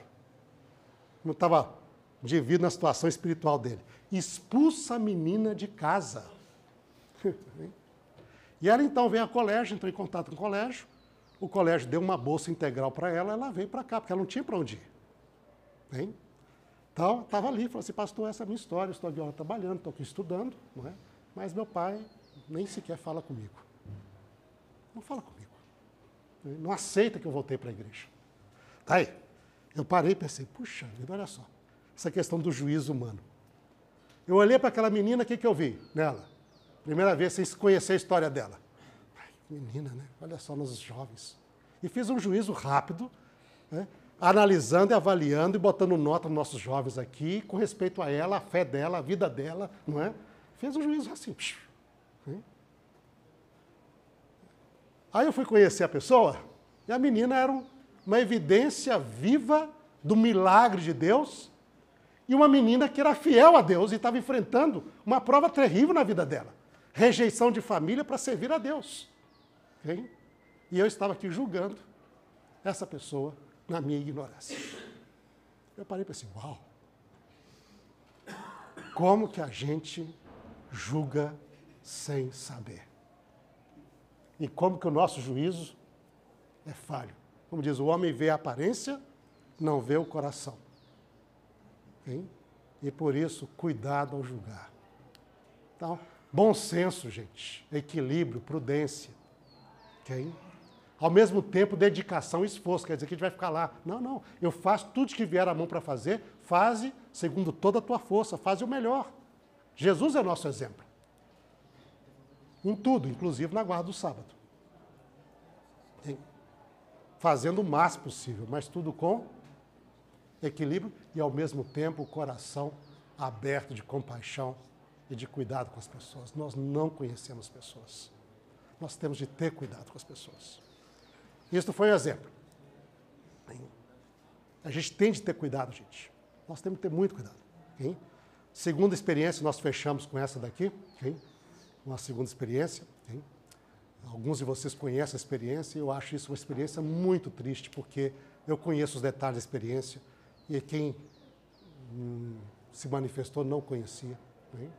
Eu estava em São Paulo, recebi o convite de um amigo, disse assim, pastor, vai ter aqui uma apresentação né, de um, aqui especial, aqui na Nova Semente, de um cantor que está frequentando a Nova Semente, chamando, né, é, Mar, como é que é o nome dele mesmo? Maurício Manieri. Exatamente. Vem cá. Eu fui. Eu estive lá no dia. Eu vi todo o show. Eu vi o que aconteceu ali. Okay? E o Maurício Manieri, que, que era o projeto? A Nova Semente estava com um projeto de ajudar uma favela, uma região pobre lá de São Paulo, né? estava arrecadando fundos. E ele propôs para a liderança, na época era o pastor Kleber Gonçalves ainda estava lá, falou assim, pastor, é difícil trazer meus amigos aqui. Eles não vão falar, ah, para um culto, eles não querem saber. Né? E eu tenho um fã-clube aqui que também não, não viria para um culto. Mas se eu fizer uma apresentação e convidar meus amigos e o meu fã-clube lá, os pessoal que gosta de mim, eles vão vir aqui. E tudo que nós arrecadarmos vai para este fundo da beneficência ali, desse trabalho que estamos fazendo de fim de ano. Era o tipo, né? Trabalho para o Natal ali. Né? E aí faz o seguinte, eu vou compor músicas religiosas, não é? E o Senhor vai ter um tempo de, de pregação, e aí você vai com a mensagem ali, e a gente faz esse programa. Aí tudo bem, foi lá. E realmente o show foi, foi longo, muitas músicas. Ele contou a experiência dele, como que ele recebeu o convite para ir para Nova Semente, quando ele nem estava lá onde está na Paulista agora, estava em outro local, okay? E ele, por acaso, foi com a esposa. Né? E ele teve uma experiência, assim, singular, porque eles faziam muitos anos que eles estavam querendo ter uma criança, um bebê, e não conseguiu de jeito nenhum. Fizeram tudo quanto é tratamento, é, foram médicos, procedimento, não conseguiram. Isso era uma tristeza na vida deles. Quando eles foram na Nova Semente para a primeira vez, naquele sábado, eles sentiram que Deus estava ali. E eles foram até o pastor, que era o Kleber na época, pediram para ele fazer uma oração para algo que eles queriam na vida dele tantos. Então eles não tinham. E o pastor orou, e não é que naquela noite a mulher ficou grávida. E a criança nasceu. E ele falou claramente: ó, isso daqui foi um presente de Deus que aconteceu aqui. Milagres de Deus. E deu esse testemunho para todo mundo, mostrou a criança, que agora já está maiorzinho, o menino. Né? E ele compôs várias músicas, Jesus, você é a luz do meu ser, você mudou minha vida, etc. Foi isso tudo lá. Todo o programa muito bonito, Kleber pregou, né? Só que sem o Kleber saber, ele quis fazer uma grande finale. Não tinha avisado para o Kleber. Mas ele já tinha um amigo, um rapper muito famoso aqui no Brasil. Né? E daí, então, sem saber, sem saber, então, no final, então, todo o programa está planejado. No final, então, ele quis colocar assim, uma grande finale assim, né? Aí ele começa a música, aí o rapper entra, né? E aí tem uma música que ele não tinha avisado, né? e que o rapper foi e cantou lá com ele. Com ele né? aí, bom, daí o pessoal filmou, tá? botou na internet e o pessoal caiu em cima massacrando. Muita gente massacrando. Okay? Eu lembro quando conversei com o Kleber lá, que ele falou assim, ih, Reinaldo, tá sabendo disso aqui? Rapaz, o que eu vou fazer agora, né? Falei assim, bom, vamos, vamos tentar conversar, né? Saber que não foi um negócio, não é? Mas assim, na ignorância dele, na ignorância, ixi, caiu já. Ah, se eu for pegar aqui. Vou deixar que eu pego aqui. Na ignorância dele, é, o indivíduo não conhece a verdade, ele achou que estava fazendo uma grande coisa. Está né? começando a conhecer, fez para ele ali. Né?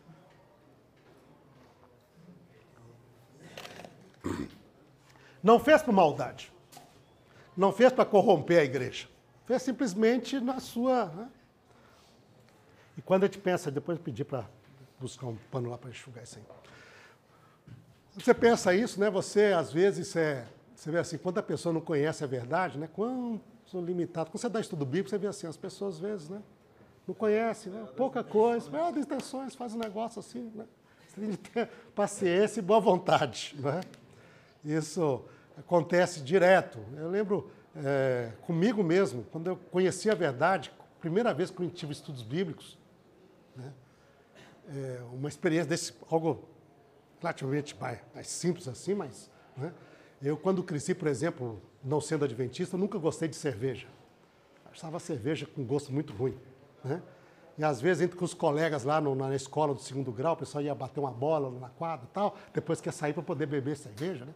16 anos, 17 anos, mostrar que já tomar cerveja num barzinho. Em Belo Horizonte é cheio de bar. Hein? Os botecos lá de Horizonte, né? Famoso boteco lá. Isso é famoso. É comer salgadinho e beber cerveja. Essa é a diversão de Belo, do Belzontino. Hein? Tal, vamos lá, tal. E, rapaz, eu, era um sofrimento para mim, porque o cara botava no copo assim, você bebia um pouco. Eu não, eu não gostava, nunca gostei mesmo. Assim, aí o pessoal via que estava na metade, hum, botava de novo. Mas era ser homem, né? Homem, beber cerveja, cara, não sei o quê, né? Tal. Aí eu fui para passar férias na casa da minha tia, no Espírito Santo, ela é adventista, com a minha avó, estudei a Bíblia, vi essa primeira vez, fiquei encantado. Já voltei para Belo Horizonte depois das férias, decidido a ser adventista. Né? Voltei num trem que tem entre Vitória e Belo Horizonte, né? nesse trem ali, ah, subindo. E eu tinha um primo, que, que também é adventista, estava comigo, no, é um rapaz da minha, mais ou menos da minha idade. Né? E eu querendo agradar o primo, olha só, já tinha recebido estudo bíblico, mas alguns estudos bíblicos. Né? Eu não tinha a mínima ideia de várias coisas. Mas, ah, ele é homem, né? vamos lá, para agradar o primo lá. Fui lá e falei assim, ah, bom, o homem gosta de cerveja, né? Vamos lá comprar. Comprei duas latinhas de cerveja, cheguei pro primo e falei assim, ó, oh, primo, tá aqui, né? Ele falou assim, ô oh, Reinaldo, obrigado, mas eu sou adventista, não bebo. Aí eu falei assim, oh, eu falei assim, oh, cara, eu também não gosto desse negócio, não, vou jogar fora. Joguei fora aqui. Mas assim, o quanto que a pessoa que está aprendendo, ela ainda é ignorante. E quantos equívocos a pessoa faz. E quantas vezes atitude de bondade você tem de ter. Para poder. Né? E daí, no caso do Maurício Manieri lá, né? qual o resultado de tudo aquilo que foi feito na internet a favor de salvar a igreja do, da perdição? Né? É que você tem uma família que foi embora para a igreja e crê que até hoje ele não voltou. Porque massacraram a pessoa de maneira violenta. Sim? Entrando, inclusive, lá no blog dele, lá, não sei o quê, botando, postando coisa lá. Você, é o diabo na igreja, você veio para poder transformar a igreja, você veio não sei o quê, papapá. Né? Então, acabaram com a pessoa. Sim? E o que aconteceu? O pessoal nem sabia o que tinha acontecido. Né? Então, cuidado quando a gente tiver aí o bom senso no dia de sábado, e o cuidado. Né? Num caso desse, se acontecer alguma coisa com um colega, como foi o caso do Kleber, liga para ele. Assim, ô oh, Kleber, o que aconteceu aí, rapaz? Vi isso aqui. O que, que aconteceu? Ele vai te explicar e saber o que aconteceu. E você pode se posicionar de maneira correta. Mas bater sem saber, julgando na frente, gente, é muito perigoso. Sim? É muito perigoso. Sim? E a gente pode destruir muitas vidas na nossa boa intenção e a boa intenção não justifica, não. Né? A gente vai ter de lidar com o nosso Deus que vai pedir conta. Isso aqui que você fez aí. Tá? Então, quem? Portanto, graça. Sábado é símbolo de graça. E de compromisso. Não é graça sem compromisso. A pessoa diz, ah, graça, então não tem compromisso nenhum. Não, não. Total compromisso e plena graça. Isso deve manifestar nossa vida em todas as atitudes também. Tá? E é isso que Cristo quis mostrar no sábado, ao curar o homem da mão ressequida, ao ajudar a pessoa lá, mostra que é um dia da bondade, o dia da misericórdia, o dia da graça. E o dia de realmente comungar com Deus e viver essa experiência com o Senhor. Tudo bem, pessoal? Tranquilo? Bom, avançando aqui, então, é, nessa questão, ah, interessante esse trabalho aqui de Jeffrey Niehaus, vocês vão ter, lembra que eu vou postar esses, esses diapositivos para vocês, no seu livro God at Sinai, Covenant and Theophany in the Bible and the Ancient Near East. Então, o Deus do Sinai, no Sinai, aliança e teofania na Bíblia e no Antigo Oriente Médio. Okay? Publicado em 95, ele propõe que a aliança lá do Éden pode ser é, reconhecida como uma aliança suzerano-vassalo. Que você tem os elementos suzerano-vassalo lá nesta aliança. Primeiramente, então, lembra, nós estudamos essa aliança suzerano-vassalo. O titular, o preâmbulo seria a introdução. No princípio criou Deus. Seria o preâmbulo de apresentação de Deus, Elohim, ali na história da criação. Prólogo histórico é toda a descrição criativa de Deus antes da criação do ser humano preparando com benefício aquilo que é este mundo para o ser humano habitar. Né? Criando luz, criando atmosfera, criando terra e água, a separação, criando a vegetação, criando os animais. Todo mundo foi criado para é, em benefício do ser humano. Hein? Este é o benefício que traz este rei aí, ok? É, estipulações. Aí você tem os mandamentos de Deus para o homem aqui: crescer, multiplicar, encher a terra, dominar sobre os animais, sobre toda a terra, leis da comida, você tem de. Eis que vos dou toda a erva que dá semente, e toda ave frutífera que traz semente, isso não será por mantimento, né? faz parte das estipulações também. Hein? E o mandamento de toda ave do jardim comerá, mas da árvore do conhecimento do bem e do mal não comerás, porque no dia que dela comerdes, certamente. Hein? Então, aqui, os, as estipulações da aliança nessa questão. Hein? Avançando.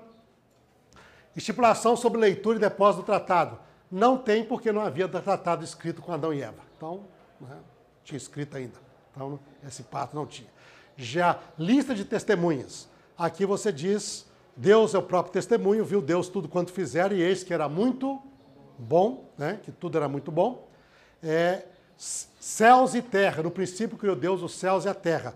Adiante na Bíblia são os elementos que foram criados, que são chamados como testemunhas para esta aliança de Deus com a humanidade. Tá? E por último, então, bênçãos e maldições. Abençoou Deus, Deus abençoou e disse, quem? Abençoou o dia de sábado, não é? Isso são, tem a, a noção de bênção está presente na criação sistematicamente. E a, e a ideia da maldição, pois no dia que dela comerdes, certamente morrerás. Né? Hã? Céus e terra aqui indicam o universo. Evidentemente, quem é testemunho desse universo são os seres inteligentes do universo. Né? Uma árvore não dá para ser testemunha né? de algo, né? não sabe nada. Isso representa simbolicamente alguma coisa. O que Paulo diz aí, nós somos, somos espetáculo para o mundo. Aos anjos, a criação, tudo que está criado ali, acompanha o que acontece aqui conosco e Deus de maneira atenta. Okay? Tá? Mas a ideia isso aqui é o símbolo da criação. Céus e terra quer dizer o universo criado chama para o testemunho. Tá? Bom? Tudo bem, pessoal? Ok? Então aí está uma estrutura interessante a proposta de House, okay? Nesse, na sua obra, uh, apontando para esta uh, para a estrutura que aparentemente está ali, pode ser reconhecida no relato da criação. Seria uma estrutura suzerano-vassalo. Mas o vassalo é filho e filha. Okay? Não somente porque é costume de usar esse vocabulário na suzerano vassalo, mas porque Deus criou neste tipo de relacionamento com ele. De um filho e de uma filha. Okay? ok? Alguma pergunta sobre isso? Não? Então, terminamos essa parte primeira do Gênesis. Esta é a aliança do Éden básica. Okay? Esta é a aliança que Deus queria que estivesse vigente com a humanidade por toda a eternidade. Bem? Mas o problema foi que a aliança foi quebrada. E aí vem uma outra dimensão que é, que é adicionada à aliança original, que é o processo de restauração de aliança. Bem?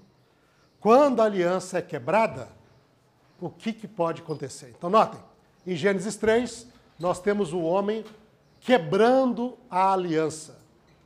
Seria aquilo que diz lá, porque eles, como Adão, quebraram a aliança. Ele rompe a aliança, ele quebra o relacionamento com Deus. Okay? Existe a desobediência. Okay? O resultado disso agora, lembra, aliança é relacionamento. Quando se quebra a aliança, quebra-se também o relacionamento, e daí, agora, o homem, em vez de relacionar-se com Deus, o homem foge de Deus. Apareceu o Senhor Deus, e que o homem fez? Ouviu a voz dele? E quando você ouve a voz, em vez de ir atrás, você foge. O homem foge de Deus. E aí então vem. Que fazer quando a aliança é rompida? Aí nós vemos algo que vai acontecer em todas as alianças. Agora, existe essa adição à aliança que vai se tornar algo sistemático e parte das demais alianças. Primeiramente, nós vemos que Deus toma a iniciativa de reatar a aliança. Não é o ser humano que transgrediu a aliança, é Deus. Okay?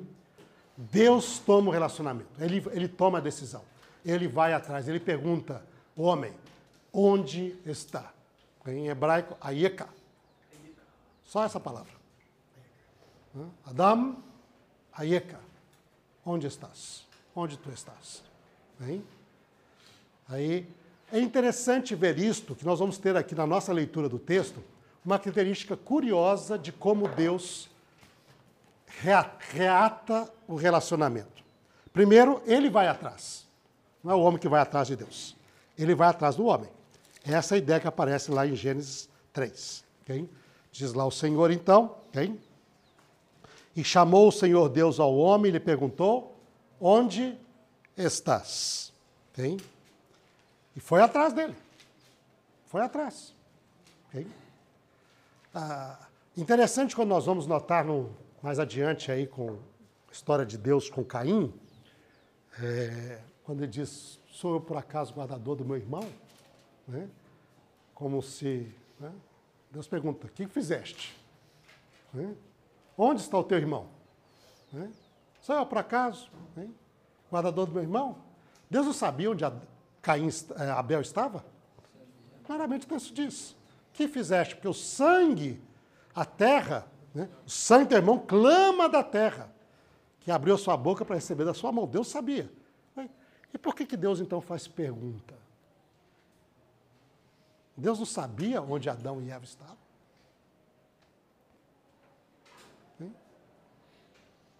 Por que Deus faz pergunta?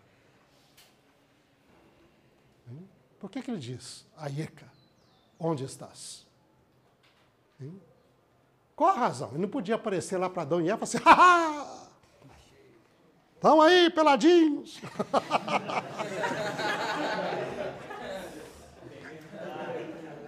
Peguei! que, que negócio é esse? Podia fazer. Né? Surpreender, repreender, né? podia fazer tudo isso. Por que, que Deus faz perguntas? E se vocês notarem no texto, Deus só faz perguntas. Onde estás? Eu imagino isso daí mais ou menos. Quem já teve criança, bom, alguns mais velhos aqui, teve criança pequena, gosta de brincar de esconder. Né? E você chega lá, esconde lá atrás da porta, você pergunta, onde está? Né? E a pessoa, ela acha que está escondida mesmo. Você não sabe o que está acontecendo. Se diverte com isso daí. Né? pouquinho que nem isso. Né? Mas Deus sabia onde Adão e Eva estavam. Por que, que ele continua fazendo perguntas?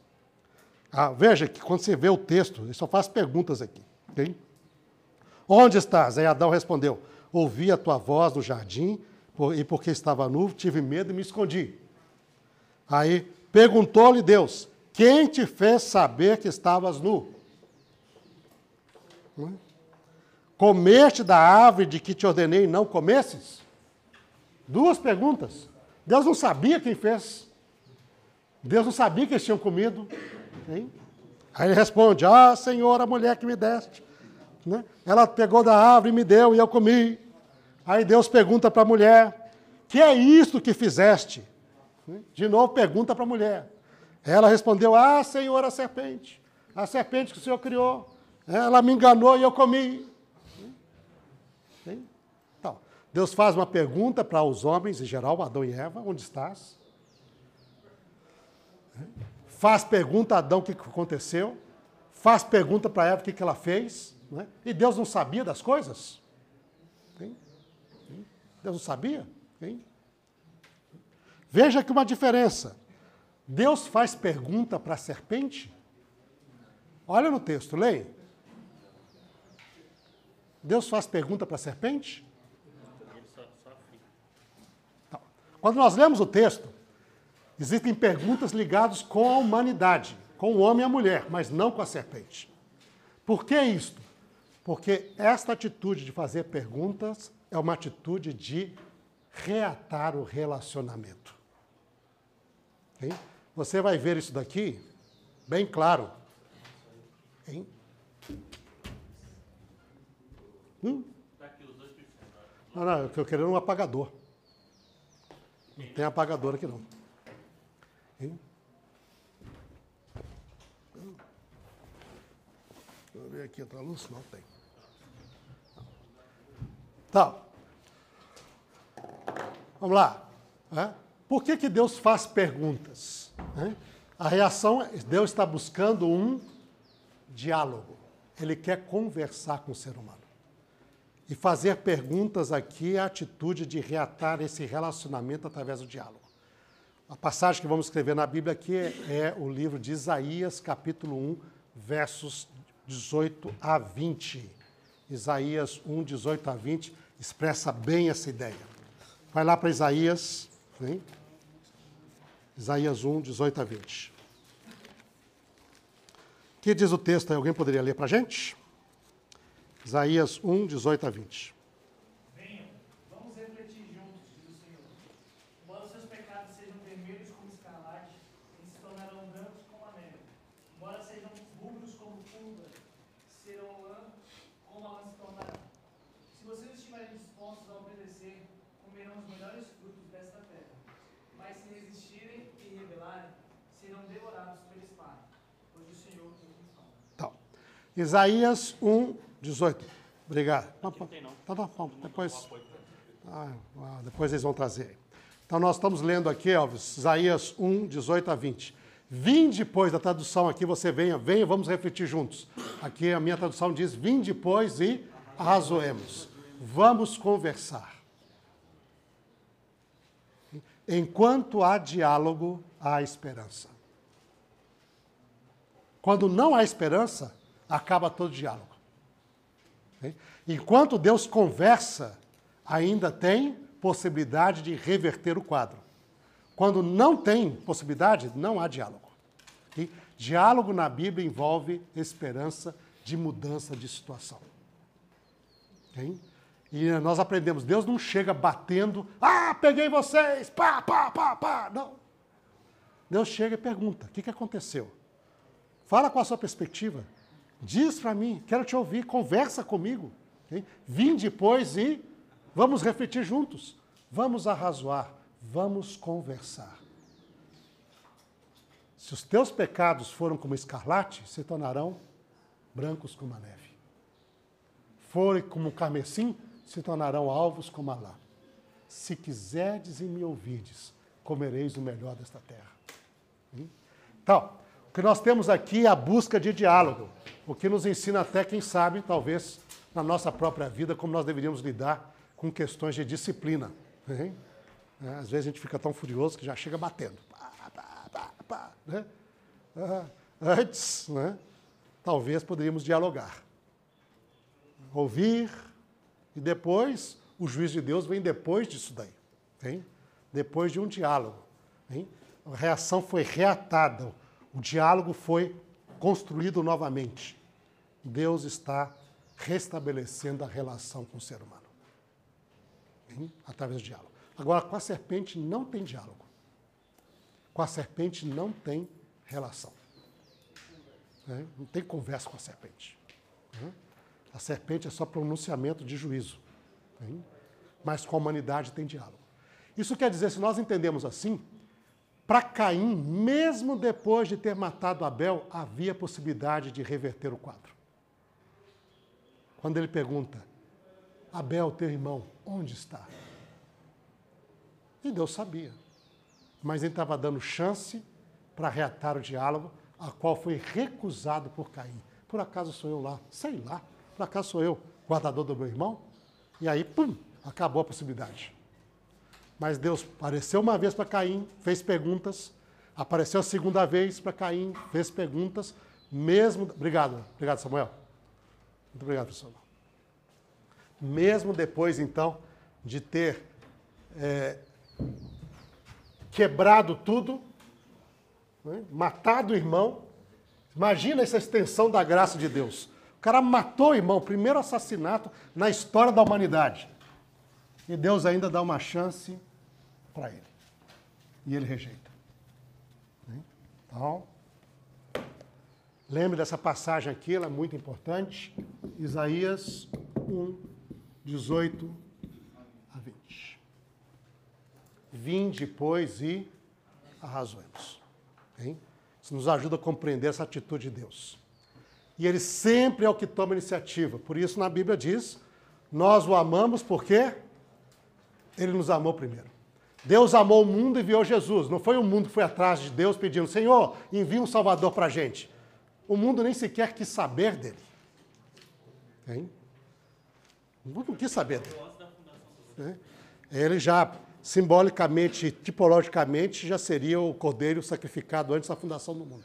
Mas diz lá, o Evangelho diz lá, Deus amou o mundo, não é? O seu filho diz, e o Verbo se fez carne e habitou entre nós, vimos sua glória como a glória do unigênito do Pai. Ele veio para aquilo que era seu, e os seus não receberam. Muita gente lê esse verso só como se referindo aos judeus, não é? Mas se a gente lê só como referindo aos judeus, quer dizer que só tem salvação para judeu. Porque logo depois diz: Mas para aqueles que o receberam, deu-lhes poder para serem feitos filhos e filhas de Deus. Então, esse que era seu aqui envolve Israel, envolve, mas envolve o mundo todo. A noção do capítulo 1 está lá na criação de todo o mundo. O que era seu era somos nós. Esta terra, este mundo. Mas aquilo que veio para cá e os seus não o receberam.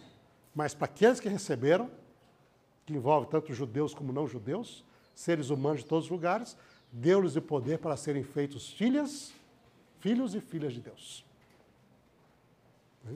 Então, esta é o que nós vemos da parte desta. Então, Deus sempre toma essa iniciativa. Isso aparece na aliança desde o início lá do Éden. Bem? Ah, o pessoal agora está com um impacto psicológico forte aí. Vamos lá. Primeiro, tá? Depois de diálogo, então, nós temos quebra, restabelecimento da relação. Aí nós vemos com o plano da redenção. Vem a primeira parte aqui, o plano da redenção apresentado, é?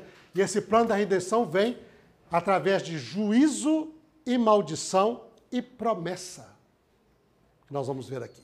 Primeiro, então, primeiro aspecto da plano da redenção, juízo e maldição. Okay? Interessante ver isso aqui, que tem um outro aspecto na leitura de Gênesis 3. Convido você de novo a voltarmos lá a Gênesis 3.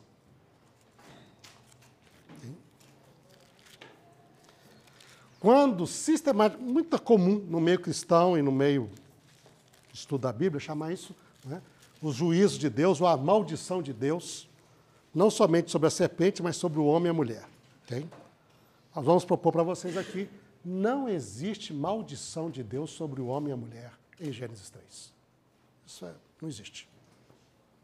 Nenhum momento foi pronunciada a palavra maldi, maldito ou maldita para o homem e a mulher. Okay?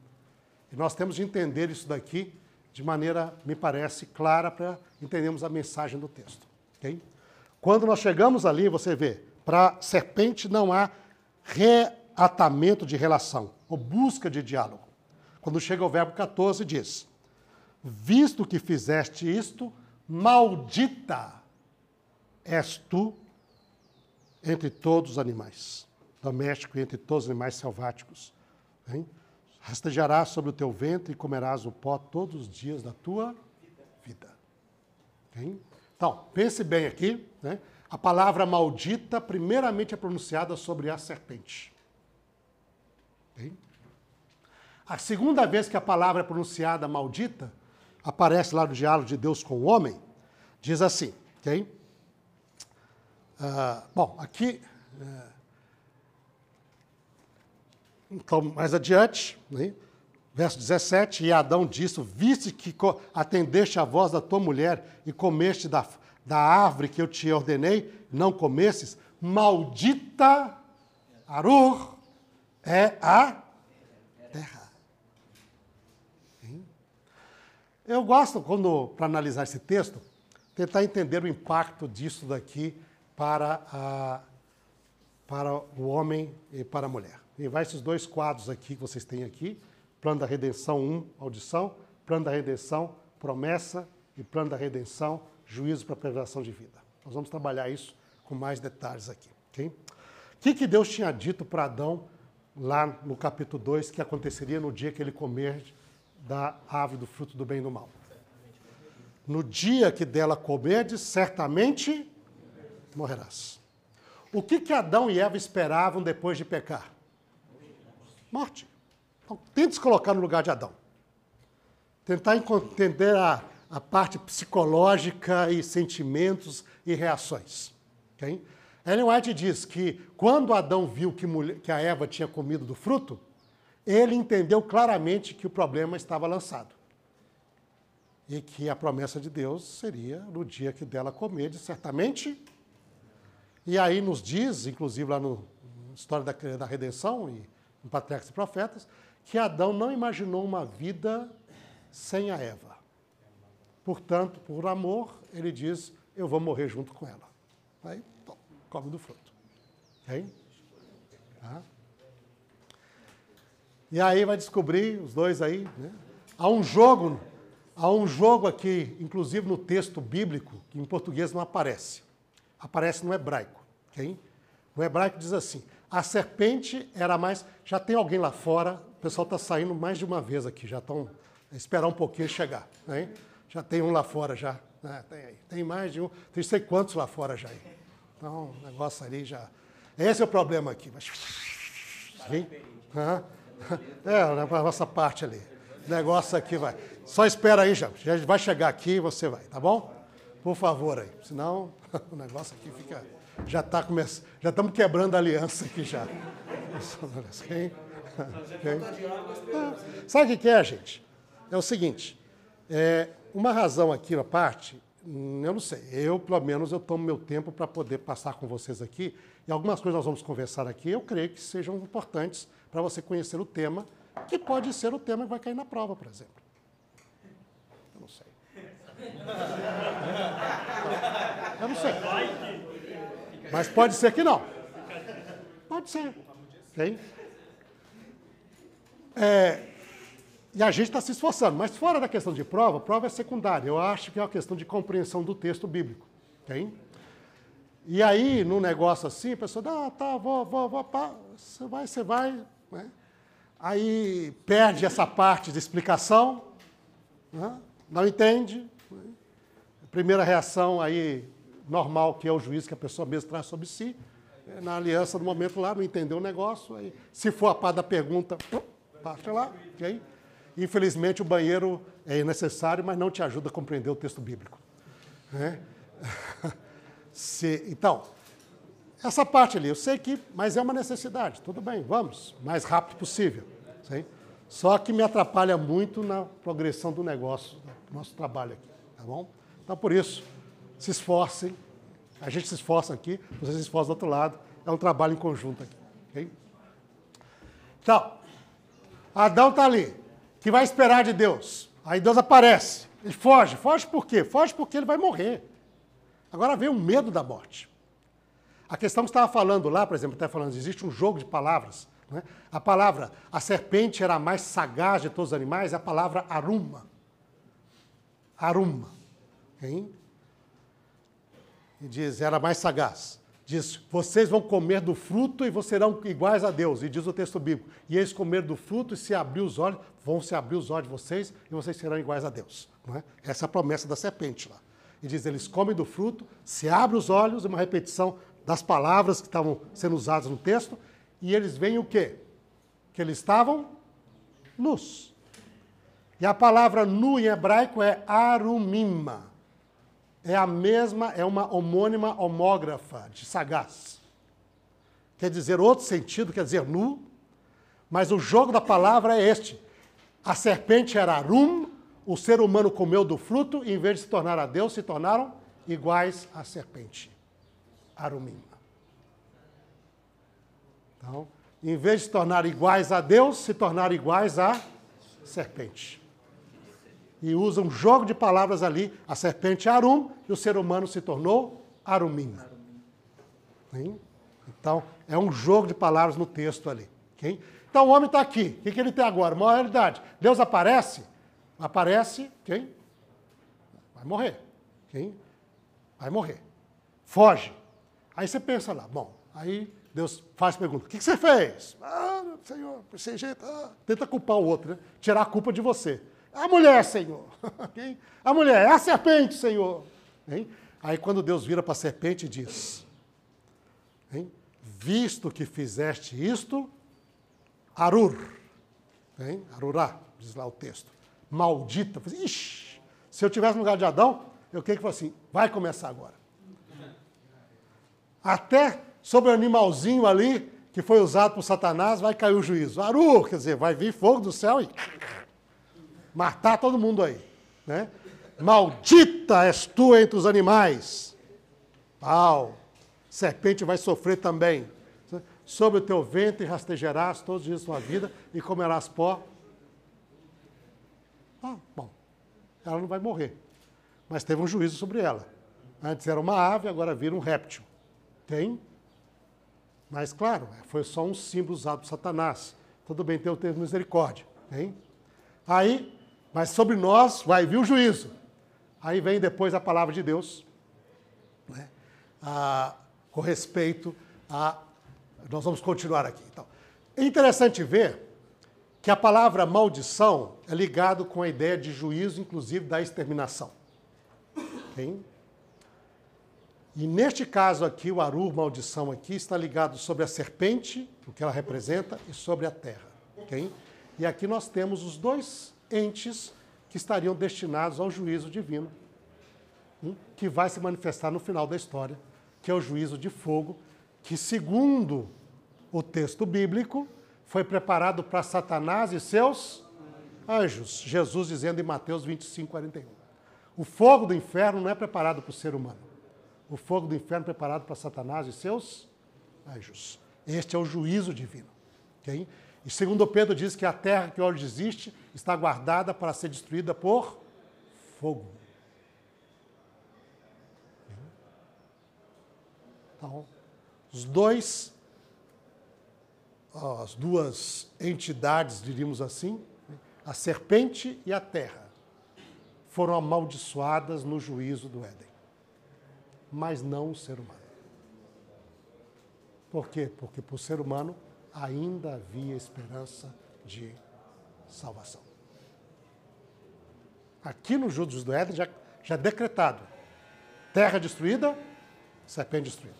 Ok, pessoal, nós estamos então aqui, vemos que a palavra maldita ela é reservada no texto para a serpente e a terra. E são os dois entes, então, destinados ao juízo do fogo na Bíblia. Okay? Isso é muito importante para a gente notar isso daqui. E, ao mesmo tempo, esse juízo sobre a serpente vem com, a, com essa promessa de destruição da serpente pela semente da mulher, okay? que vai esmagar a cabeça. Então, imagina aqui, okay? você está lá como Adão, né? diante de Deus agora. Você espera ser destruído naquele dia. Você pecou porque não podia ver a mulher morrer sozinha. Você vai morrer junto com ela. Quem? Com a sua esposa. E agora os dois estão com medo porque viram a realidade. Uma coisa é o conhecimento intelectual, o outro é experimental. Então, agora vocês estão lá, vocês vão morrer. Aí o negócio é outro, a história é outra. Okay? Nenhum dos deles foge, não querem morrer. O valente Adão agora né, se manda. Aí ouve, maldita é a serpente.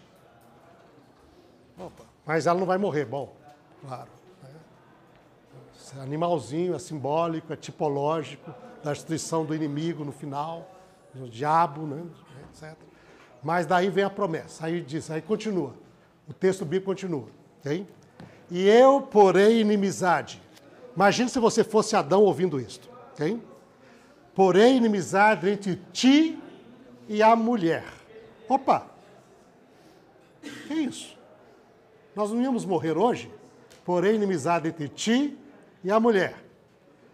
Entre a tua descendência, descendência da serpente, hein? e o seu descendente. Opa! A mulher ainda não vai morrer e ainda vai ter descendência. Tem? Este te ferirá a cabeça, o descendente, e tu lhe ferirás o calcanhar. Então, primeira coisa então aqui, né? Ah, se eu estivesse no lugar de Adão, eu assim, ixi, mulher não vai morrer. Quem é que vai morrer hoje? Alguém vai morrer hoje. Porque no dia que dela comer, certamente Aí começa, começa, mas realmente, talvez, ela foi enganada, ela não sabia o que falava, eu fiz, a, eu fiz uh, uh, ciente, aí sobrou tudo para mim agora. Não é? E a mulher não só vai morrer, como ela vai ter descendência. A vida, quer dizer que ela vai ter ainda, vai nascer dela alguém. É, bom, então, isso com a parte psicológica de Adão. Depois vem a promessa. Primeiro, inimizade. Hein? É interessante quando nós analisamos este aspecto na, no contexto da aliança do Éden e o contexto do plano da redenção. Quando você chega ali no livro Patriarcas e Profetas e no livro História da Redenção e vai para o que Ellen White diz acerca do plano de Satanás, é, ao tentar a humanidade, ele parece que tinha conseguido fazer um plano que seria infalível. Okay? Ele diz: Bom, eu não posso voltar para o céu. Está dentro do contexto da vontade dele de voltar para o céu. Depois que ele foi expulso do céu, ela descreve que ele, saindo do céu, ele caiu em si na besteira que tinha feito.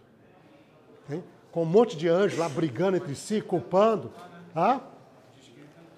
Sim, você diz, ah, viu aquele monte de anjo brigando lá, etc. Ele fala assim, puxa, agora estou mal. Eu queria maior glória, agora estou mal. Não tem glória nenhuma, vamos dizer assim. Saí da glória do céu. Lá no céu era o primeiro. Agora aqui eu estou fora do céu.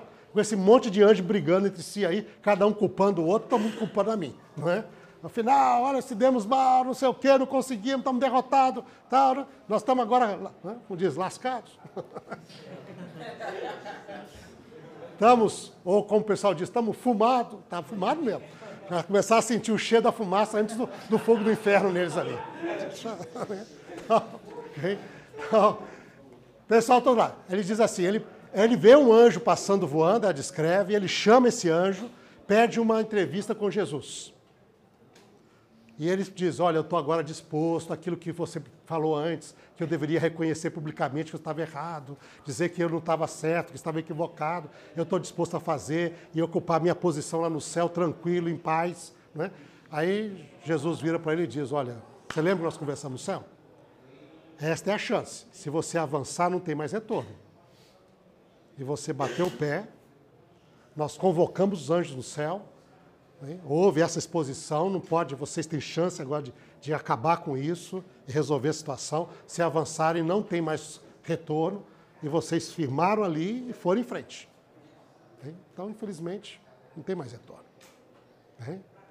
Aí, depois dessa entrevista, ela, no relato que ela, que ela demonstra ali, mostra a verdadeira natureza do arrependimento dele. Era tristeza pelas consequências, não arrependimento pela causa. Diz, ah, é? Eu não tenho mais retorno? Agora vocês vão ver a miséria que eu vou fazer nesse universo. Diz que a resposta dele foi essa. Agora então que eu vou sair. E o plano arquitetado dele primeiro foi isso. Acabou de criar esse mundo, eu vou tentar esse mundo. Né? E diz que tinha a oportunidade de tentar todos os outros mundos também. Leonardo diz que existe uma ave do conhecimento do bem e do mal em outros mundos também. Mas diz, se eu acabar com este mundo aqui, mas só o nosso ouviu a voz dele. Né? Mas específico nosso aqui. Diz: se ele cair, diz duas coisas. Meu plano infalível. Para ele, infalível. Okay? Deus vai vir e acabar com a humanidade. Aí eu vou usar isso como argumento diante do resto do universo, dizendo: olha, ele não é um tirano. É só desobedecer que ele vem e acaba com a humanidade. Porque ele diz: no dia que dela comerdes, certamente morrerás. Então, Deus vai matar. E eu vou usar isso daí. Vamos dizer que Deus não mate. Aí que Deus, então, seja leniente. Né? Bom, Deus trabalha por regras. Se a humanidade me aceitar, agora eu vou ter autoridade sobre a terra. E nem Deus não desrespeita a sua autoridade. Eu vou ser rei sobre a terra. E aí, unido com a humanidade, com acesso à árvore do fruto da vida, eu vou estabelecer o meu reino. Hein? E a partir da Terra eu vou desestabilizar todo o resto do universo. E nós vamos ter acesso à árvore da vida, manter nossa vitalidade, vida eterna, vai ser o meu reino lá, a humanidade junto comigo, eu com os textos dos anjos, vai ser o meu reino onde eu vou ser adorado como Deus ali. Okay? E a partir dali, né, diz que esse era o plano dele. Okay? Ele nunca imaginava que estava para vir o plano da redenção. Deus naquele dia não matou mas também não deixou por menos. e nem permitiu que houvesse amizade e união entre a humanidade e Satanás. Deus falou: Eu porei inimizade entre ti e a mulher, entre a tua descendência e a descendência dela. De tal maneira que você não vai ter comunhão plena, que você. Eu não vou matá-los agora, mas não vou permitir que você se una à humanidade. Hein? E Deus colocou essa inimizade. De tal maneira que Satanás, para poder ter controle sobre a humanidade, ele tem de enganar. Se ele aparecer hoje aqui e dizer, senhores, olha, eu sou Lúcifer, cheguei aqui, legal, queria a sua amizade. Vocês não querem vir comigo? O que, que o homem faz? é? Mas é um pessoal bem doidão mesmo, né? Porque se o cara chega, tem alguns que vão, mas minoria bem doida. Né? A humanidade em geral diz, olha, de tal maneira que para conseguir a humanidade ele tem de se de disfarçar em anjo de luz. Eu sou bonzinho, eu sou, eu sou gente do bem, eu não sou Lúcifer. Né? Eu sou um anjo lá do céu. Eu sou, né? Vai, vai imitar que é Jesus, eu sou Jesus. Né? Eu sou gente boa. Né? Porque senão ninguém vai atrás dele se ele se manifestar dessa maneira assim, né? abertamente. Interessante também que até antes de acontecer o que Satanás tinha planejado, né? a história da redenção diz que dois anjos desceram e avisaram Adão e Eva de que ele estava tramando alguma coisa. É, o Adão e Eva não pecaram na ignorância, eles sabiam que existia Satanás e sabiam que havia a possibilidade de ser tentados na árvore ali do conhecimento. Então foi uma atitude, não é? Ali na parte. Bom, mas está aqui, então entra inimizade. Primeira coisa, Deus não permite ter a unidade entre a humanidade com Satanás. Isso é parte do plano da redenção. Deus separa propositalmente, com a sua autoridade, diz: Eu porei inimizade. Depois diz, além da inimizade, existe a promessa da semente. E aqui entra um importante elemento na, nas alianças, a palavra zera. Semente. Primeira vez que ocorre, Gênesis 3,15. Isso vai estar lhe aparecendo a promessa da semente ou descendência. Descendente descendência.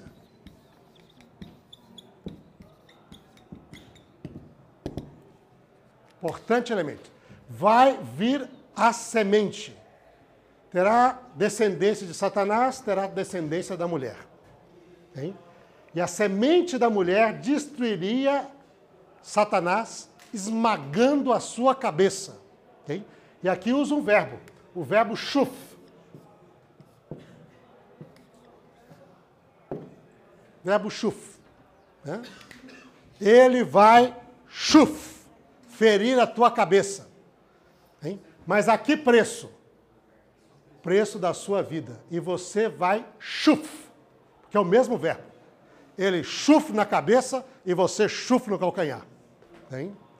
E existe quase que uma ideia de correspondência. Para poder destruir a cabeça da serpente, ele tem de ser ferido no calcanhar. E ao ferir a serpente no seu calcanhar, ele esmaga a cabeça da serpente. Okay? Ou seja, o primeiro ser humano no texto bíblico em que a noção de morte aparece é o descendente. A primeira referência à morte é relativa a ele. Não Adão, não Eva. É o descendente. E isto ligado com a destruição da obra da serpente. E ligado com a resolução do problema que apareceu. Quebrou o relacionamento entre o homem, Deus agora vai unir, e isso passa através da destruição da serpente. E isso ao preço da vida do descendente. Então, primeira noção de morte de um ser humano na Bíblia é ligado a palavra será. Ele, Ru, o descendente, vai te esmagar a cabeça e você vai feri-lo no calcanhar. Okay? Então, noção ali de morte aparece ali. Tudo bem, pessoal? Então, não aparece com Eva, não aparece com Adão, aparece com o descendente. Okay? Tudo bem aqui? Alguma pergunta? Dúvida? É, no capítulo 3, versículo 15, fala da inimizade entre, entre a descendência da serpente, aqueles que Aham. a serpente. Isso não implica em uma amizade entre. Sim, mas uma amizade agora que seria natural. Nós vamos ter essa parte ali, vamos ver no finalzinho, quem que vai se formar parte da descendência da serpente. É a- isso aí é indicado no texto pela, pela- o anúncio da primeira maldição sobre o ser humano. E quem, sobre quem realmente a primeira vez foi pronunciada a palavra maldito és, na Bíblia. E, o- e a inimizade, então, não seria só no descendente É, é, é, o- chega, chega lá, a descendência também, claro. É, por exemplo, a igreja em si é uma- um instrumento de Deus contra Satanás. Vai abrindo, é que nem na guerra, vai abrindo francos no território do inimigo. hein? Derrotando muitas vezes, sacando, tirando pessoas da armadilha dele. hein? É um combate tremendo. Nós somos parte do exército do Senhor. O Senhor, Todo-Poderoso, Senhor dos Exércitos, parte do exército do Senhor é o povo dele. Hein? E o povo de Israel foi apresentado como exército do Senhor. E a igreja também é parte desse exército do Senhor, que está numa batalha terrível. Diz, a nossa batalha é uma batalha espiritual, contra hostes, poderes. Nós estamos numa batalha. Hein? Então, essa daí vai. E Deus usa a sua igreja para poder trazer um golpe violento sobre o reino do inimigo. E sobre o próprio inimigo. Hein? Isso daí, sem dúvida. Essa batalha continua. Não somente o Messias, o descendente, mas também a descendência coletiva é usada por Deus para poder né, avançar nessa batalha. Hein? Isso aí é sem dúvida. Hein? Tá? Sim.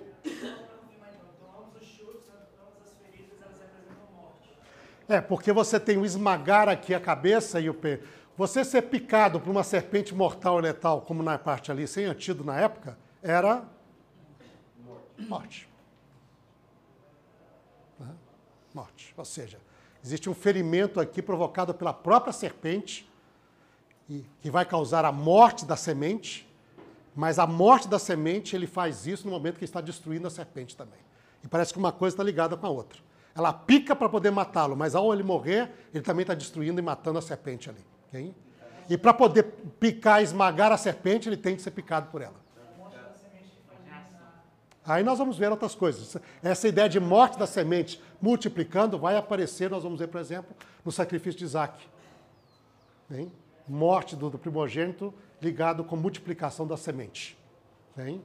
Nós vamos ver. Não, ele ataca e é atacado. O negócio é simultâneo. Hein? O negócio ali, a ideia chuf-chuf, da ideia de combate frontal. Hein? Ele ataca e é atacado. Hein? E um batendo no outro ali. É um conflito direto, aberto. Professor, só um questionamento simples aqui. Sim. Falaram que ele tinha que estabelecer o reino dele comendo do fruto.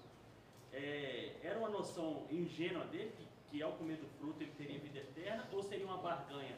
Comi do fruto, o fruto me garante vida eterna, então você não pode tirar de mim. Porque o fruto em si mesmo não tem vida eterna, vamos dizer assim.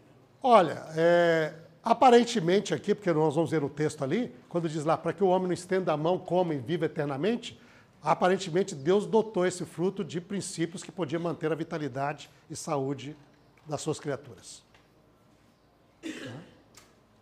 Então é algo que, é, porque Deus fala, para que o homem não estenda a mão e tome do fruto e viva eternamente, o Senhor expulsou do Éden.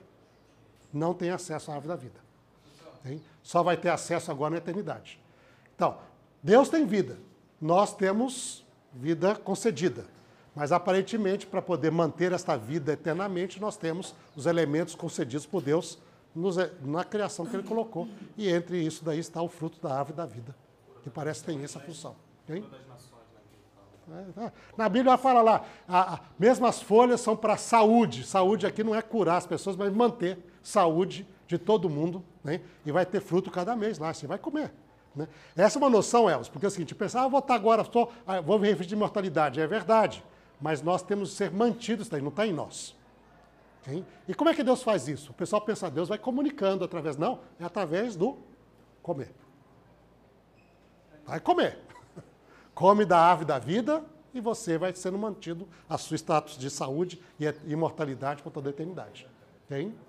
Tá? Sat... Não, ele pensou. Satanás já tem uma natureza que ele não morreu ainda. A natureza dele é outra parte. Mas ela diz, Ellen White diz que ela está deteriorando. Para nós ainda é algo glorioso, mas não é a mesma coisa que tinha antes. Tá? tá? Eles estão decaindo. Ele sabe disso. Hein? Ele não tem vida eterna nele. Mas ele tem uma vida tão grande, tão saudável, que já está milhares de anos aí, e daí e está ainda aí. E se aparecer hoje é um ser extraordinário que nós não, nós não comparamos nada a ele.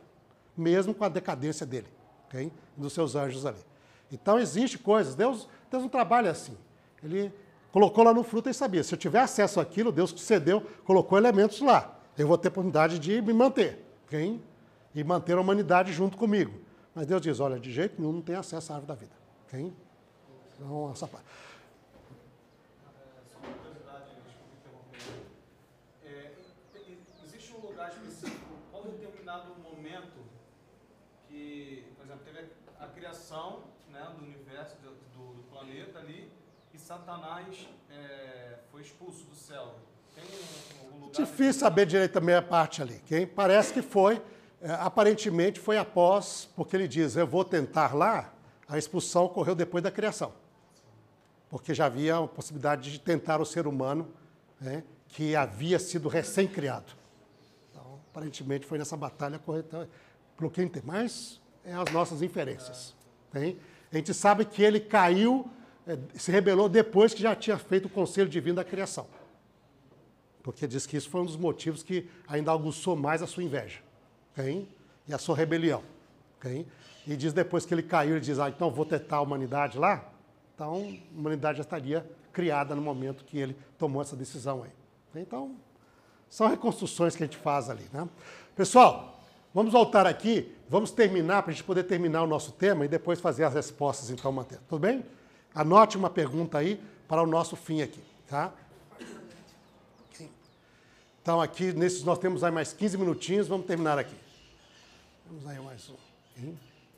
Então, é, veja aqui agora. Com respeito agora a juízos, nós temos juízo para destruição, juízo ligado com maldição. Agora nós vamos ter juízo para preservar a vida. Não é juízo para poder extinguir a vida, é juízo para preservar. Essa entra uma noção. Com o pecado agora, Deus exerce juízo para poder preservar a vida das criaturas. Primeiro sobre a mulher, diz a maldição do homem para a mulher. Bom, vamos tentar nos colocar no lugar do ser humano na época, inclusive da mulher. O que ela esperava depois do pecado? Ela e Adão. Morte. E daí aparece essa palavra. Porém, inimizade entre ti e a mulher. Opa! Entre a tua descendência e o seu descendente. Quer dizer, a mulher não vai morrer, vai ter descendência. Aí Deus continua falando aqui, quem? E a mulher disse: multiplicando, multiplicarei os sofrimentos da tua gravidez. Em meio a dores dará à luz filhos. E o teu desejo será para o teu marido e ele te governará. Então, para para pensar aqui. Diz, entre a tua zera. Zera nós traduzimos lá descendência, descendente. A palavra é a mesma, zera, zera. Às vezes com sentido coletivo, às vezes com sentido único, de um só. Okay? Mas a palavra é a mesma. Então, ela diz, quando ela vai ter um descendente, você podia entender dessa maneira. Por amizade entre ti e o seu descendente dela e o teu descendente. E ele vai te matar. Quem? Podia esperar um só. Mas aí Deus vira para a mulher e diz: multiplicando, multiplicarei então, no hebraico, aquele contexto do infinitivo com o, com o incompleto. Multiplicar, multiplicarei. Por isso que diz multiplicarei sobre moto. Quer dizer intenso. Eu vou multiplicar e muito, não pouco. Quem? Tem as tuas gravidezes. Você vai ter muitos filhos. Não um filho. Muitos filhos. Então, para alguém que esperava morrer naquele dia, agora ela não vai morrer no dia e ela não vai ter só um filho, ela vai ter muitos filhos. O que, isso implica? Uma vida longa. Hein? Mas essa vida longa não está isenta das consequências do pecado, que é a dor. Hein? Mas para quem queria morrer na dia, meu amigo, a pessoa diz, a maldição de Deus sobre a mulher. Não é maldição, não. É promessa de vida. Você não vai morrer hoje. Você vai ter filhos e muitos filhos, ok? E aí depois se diz, e você vai ficar, haverá submissão ao seu marido.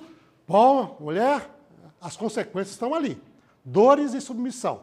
Governo da parte do marido. Mas ela não vai morrer. Agora pensadão. A mulher não vai morrer, vai ter muitos filhos e vai ter até marido. Me lasquei. Eu sou o único que morre e Deus vai fazer um outro homem para ela. Para pensar? Hein?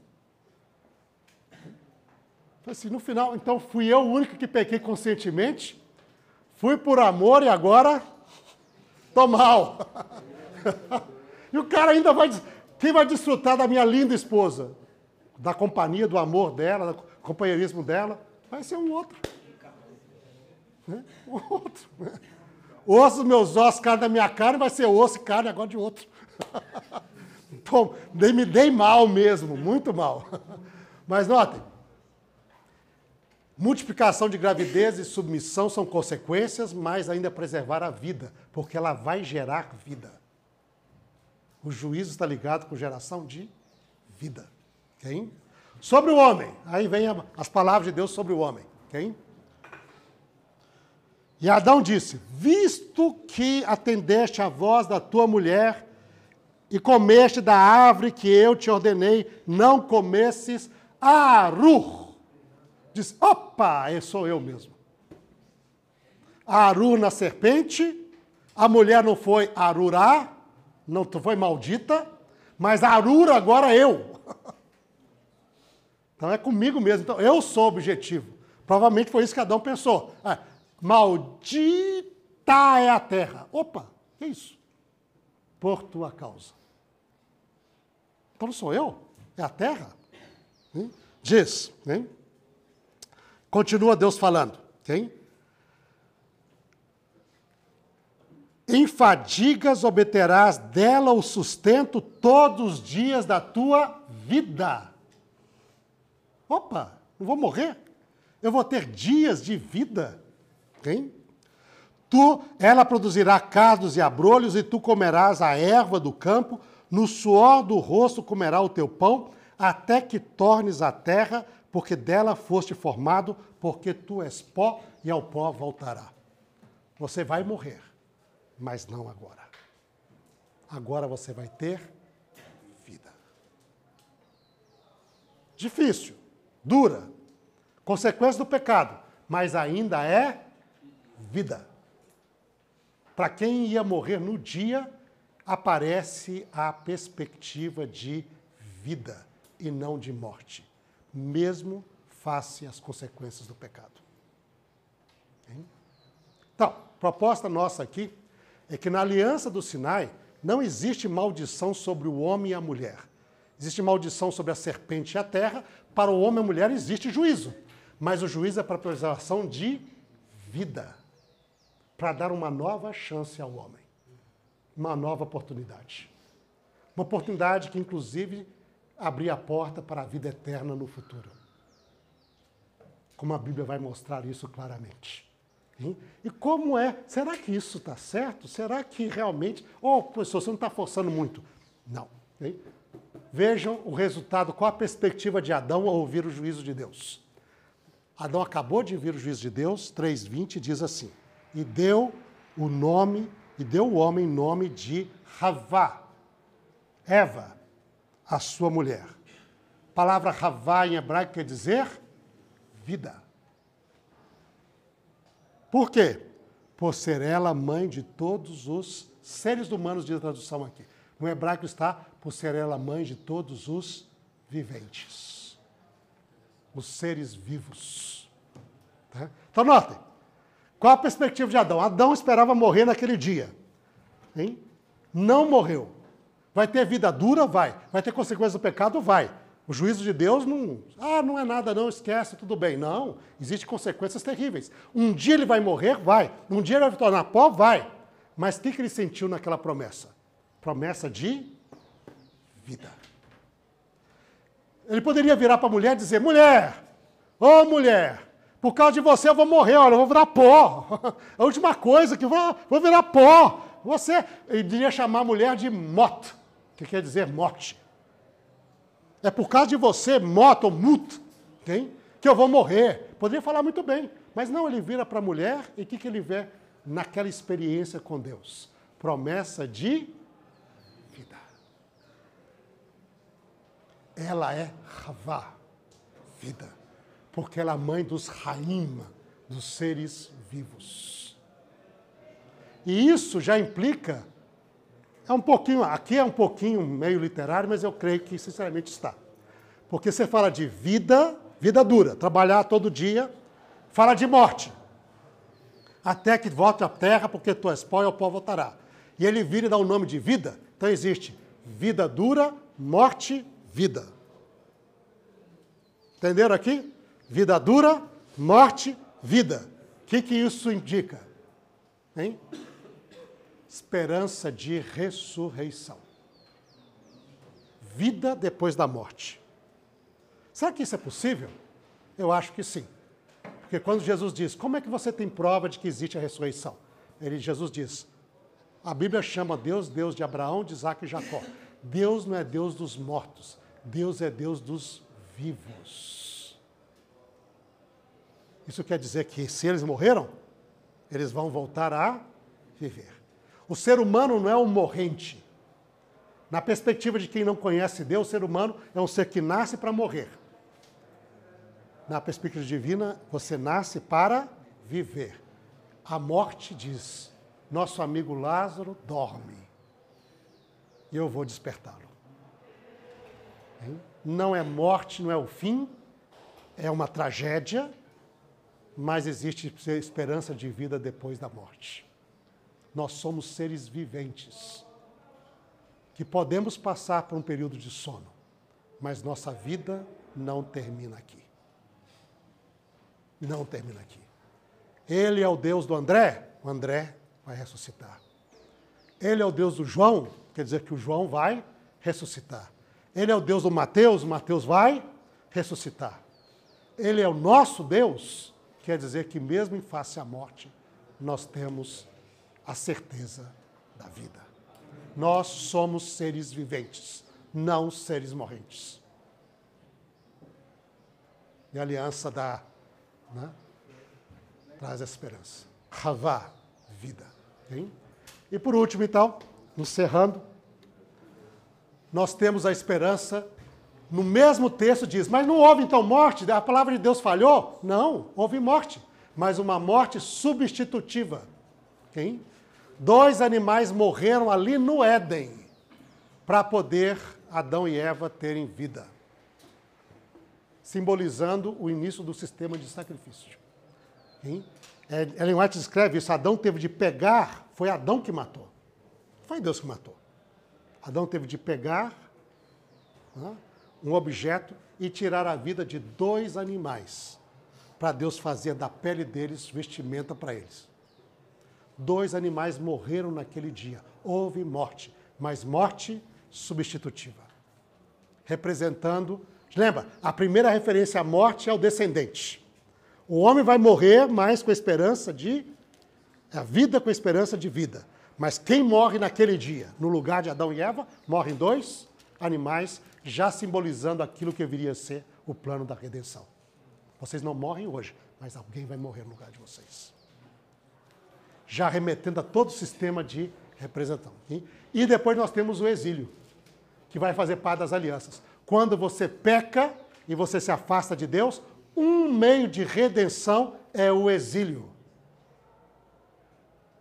Você sai da terra prometida, saíram do Éden para um dia voltar quando estiverem restaurados. Okay? E a promessa aqui é uma promessa de salvação ali. Okay? Este é um dos textos mais mal traduzidos da Bíblia. Só antes de falar isso, o juízo de destruição sobre o pecador que se une à serpente, faz parte da descendência da serpente, é o caso de Caim. Tá? Aqui nós já tratamos sobre isso. É o primeiro ser humano que diz: Maldito és tu. É Caim. Ele se une à serpente e ao destino da serpente. Okay? É rebelião. Mas eu queria trabalhar por último, os últimos cinco minutos, minutinho aqui, sobre esse texto. Esse é um texto muito mal traduzido na Bíblia. Okay? Gênesis capítulo 3, okay? verso 22. Diz assim: Então disse o Senhor Deus: Eis que o homem se tornou como um de nós, conhecedor do bem e do mal. Okay? Assim, para que não estenda a mão, tome da ave da vida e come e vive eternamente, o Senhor, por isso, lançou fora do jardim do Éden, a fim de lavrar a terra de que fora tomado. Okay? E aqui parece que depois do pecado, Adão e Eva se tornaram iguais a Deus, conhecedores do bem e do mal, e a serpente estava certa. Okay? Mas não é isso que o texto diz no original. Infelizmente não é isso. Mas a tradução está aí, leva a crer que é isso.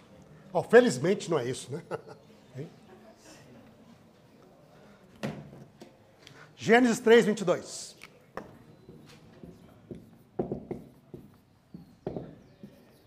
Eis que o homem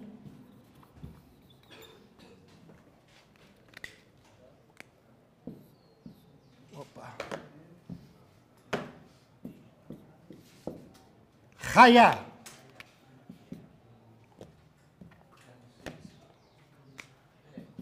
Raiar. Como um de nós.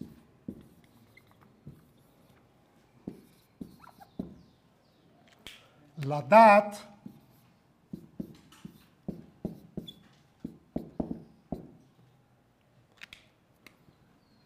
O bem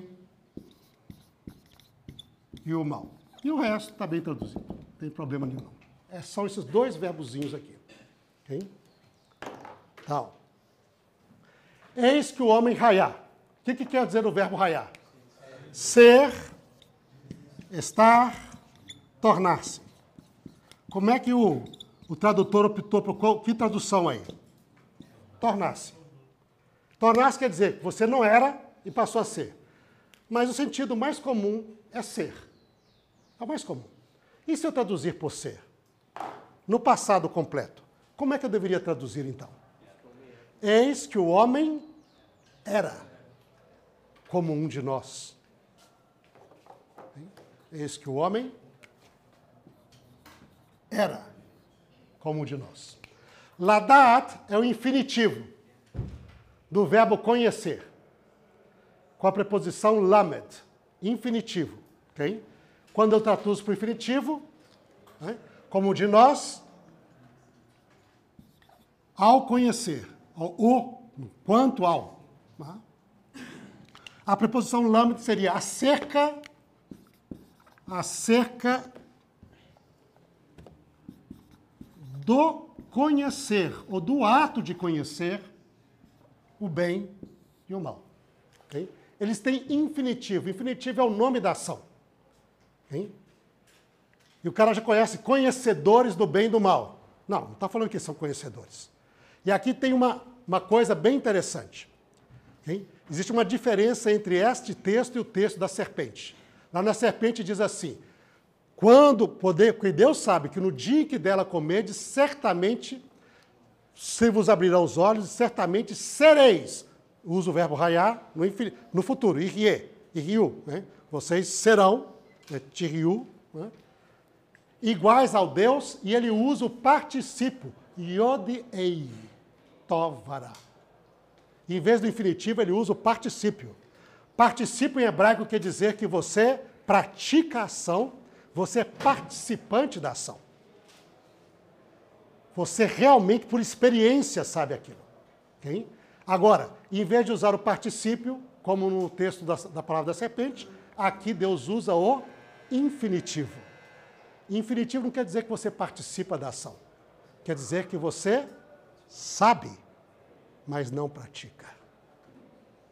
Ele era, como um de nós, quanto ao conhecer o bem e o mal. Quer dizer, antes de pecar, Adão e Eva eram iguais a Deus quanto ao conhecimento do bem e do mal. Eles conheciam como? Intelectualmente, não experiencialmente. Agora que pecaram, eles já não são mais iguais a Deus. Perderam essa igualdade a Deus e se tornaram iguais à serpente, que participa realmente dessa experiência. Então o homem era, não é mais. Para evitar que isso continue eternamente, o que, que Deus faz? Proíbe o acesso à árvore da vida, para que esse homem que conhece o bem e do mal possa morrer, para que no dia que ele voltar ao Éden, já não volte mais igual da sua imagem da serpente, volte quando ele for restaurado novamente à imagem de Deus. É isso que está implícito no texto. Portanto, o exílio é uma ferramenta de redenção. Exilar do Éden o homem pecador, para não permitir que ele continue pecador eternamente, a fim de quando ele voltar para ter a vida eterna novamente, volte como ele era antes. Alguém igual a Deus e não alguém diferente de Deus.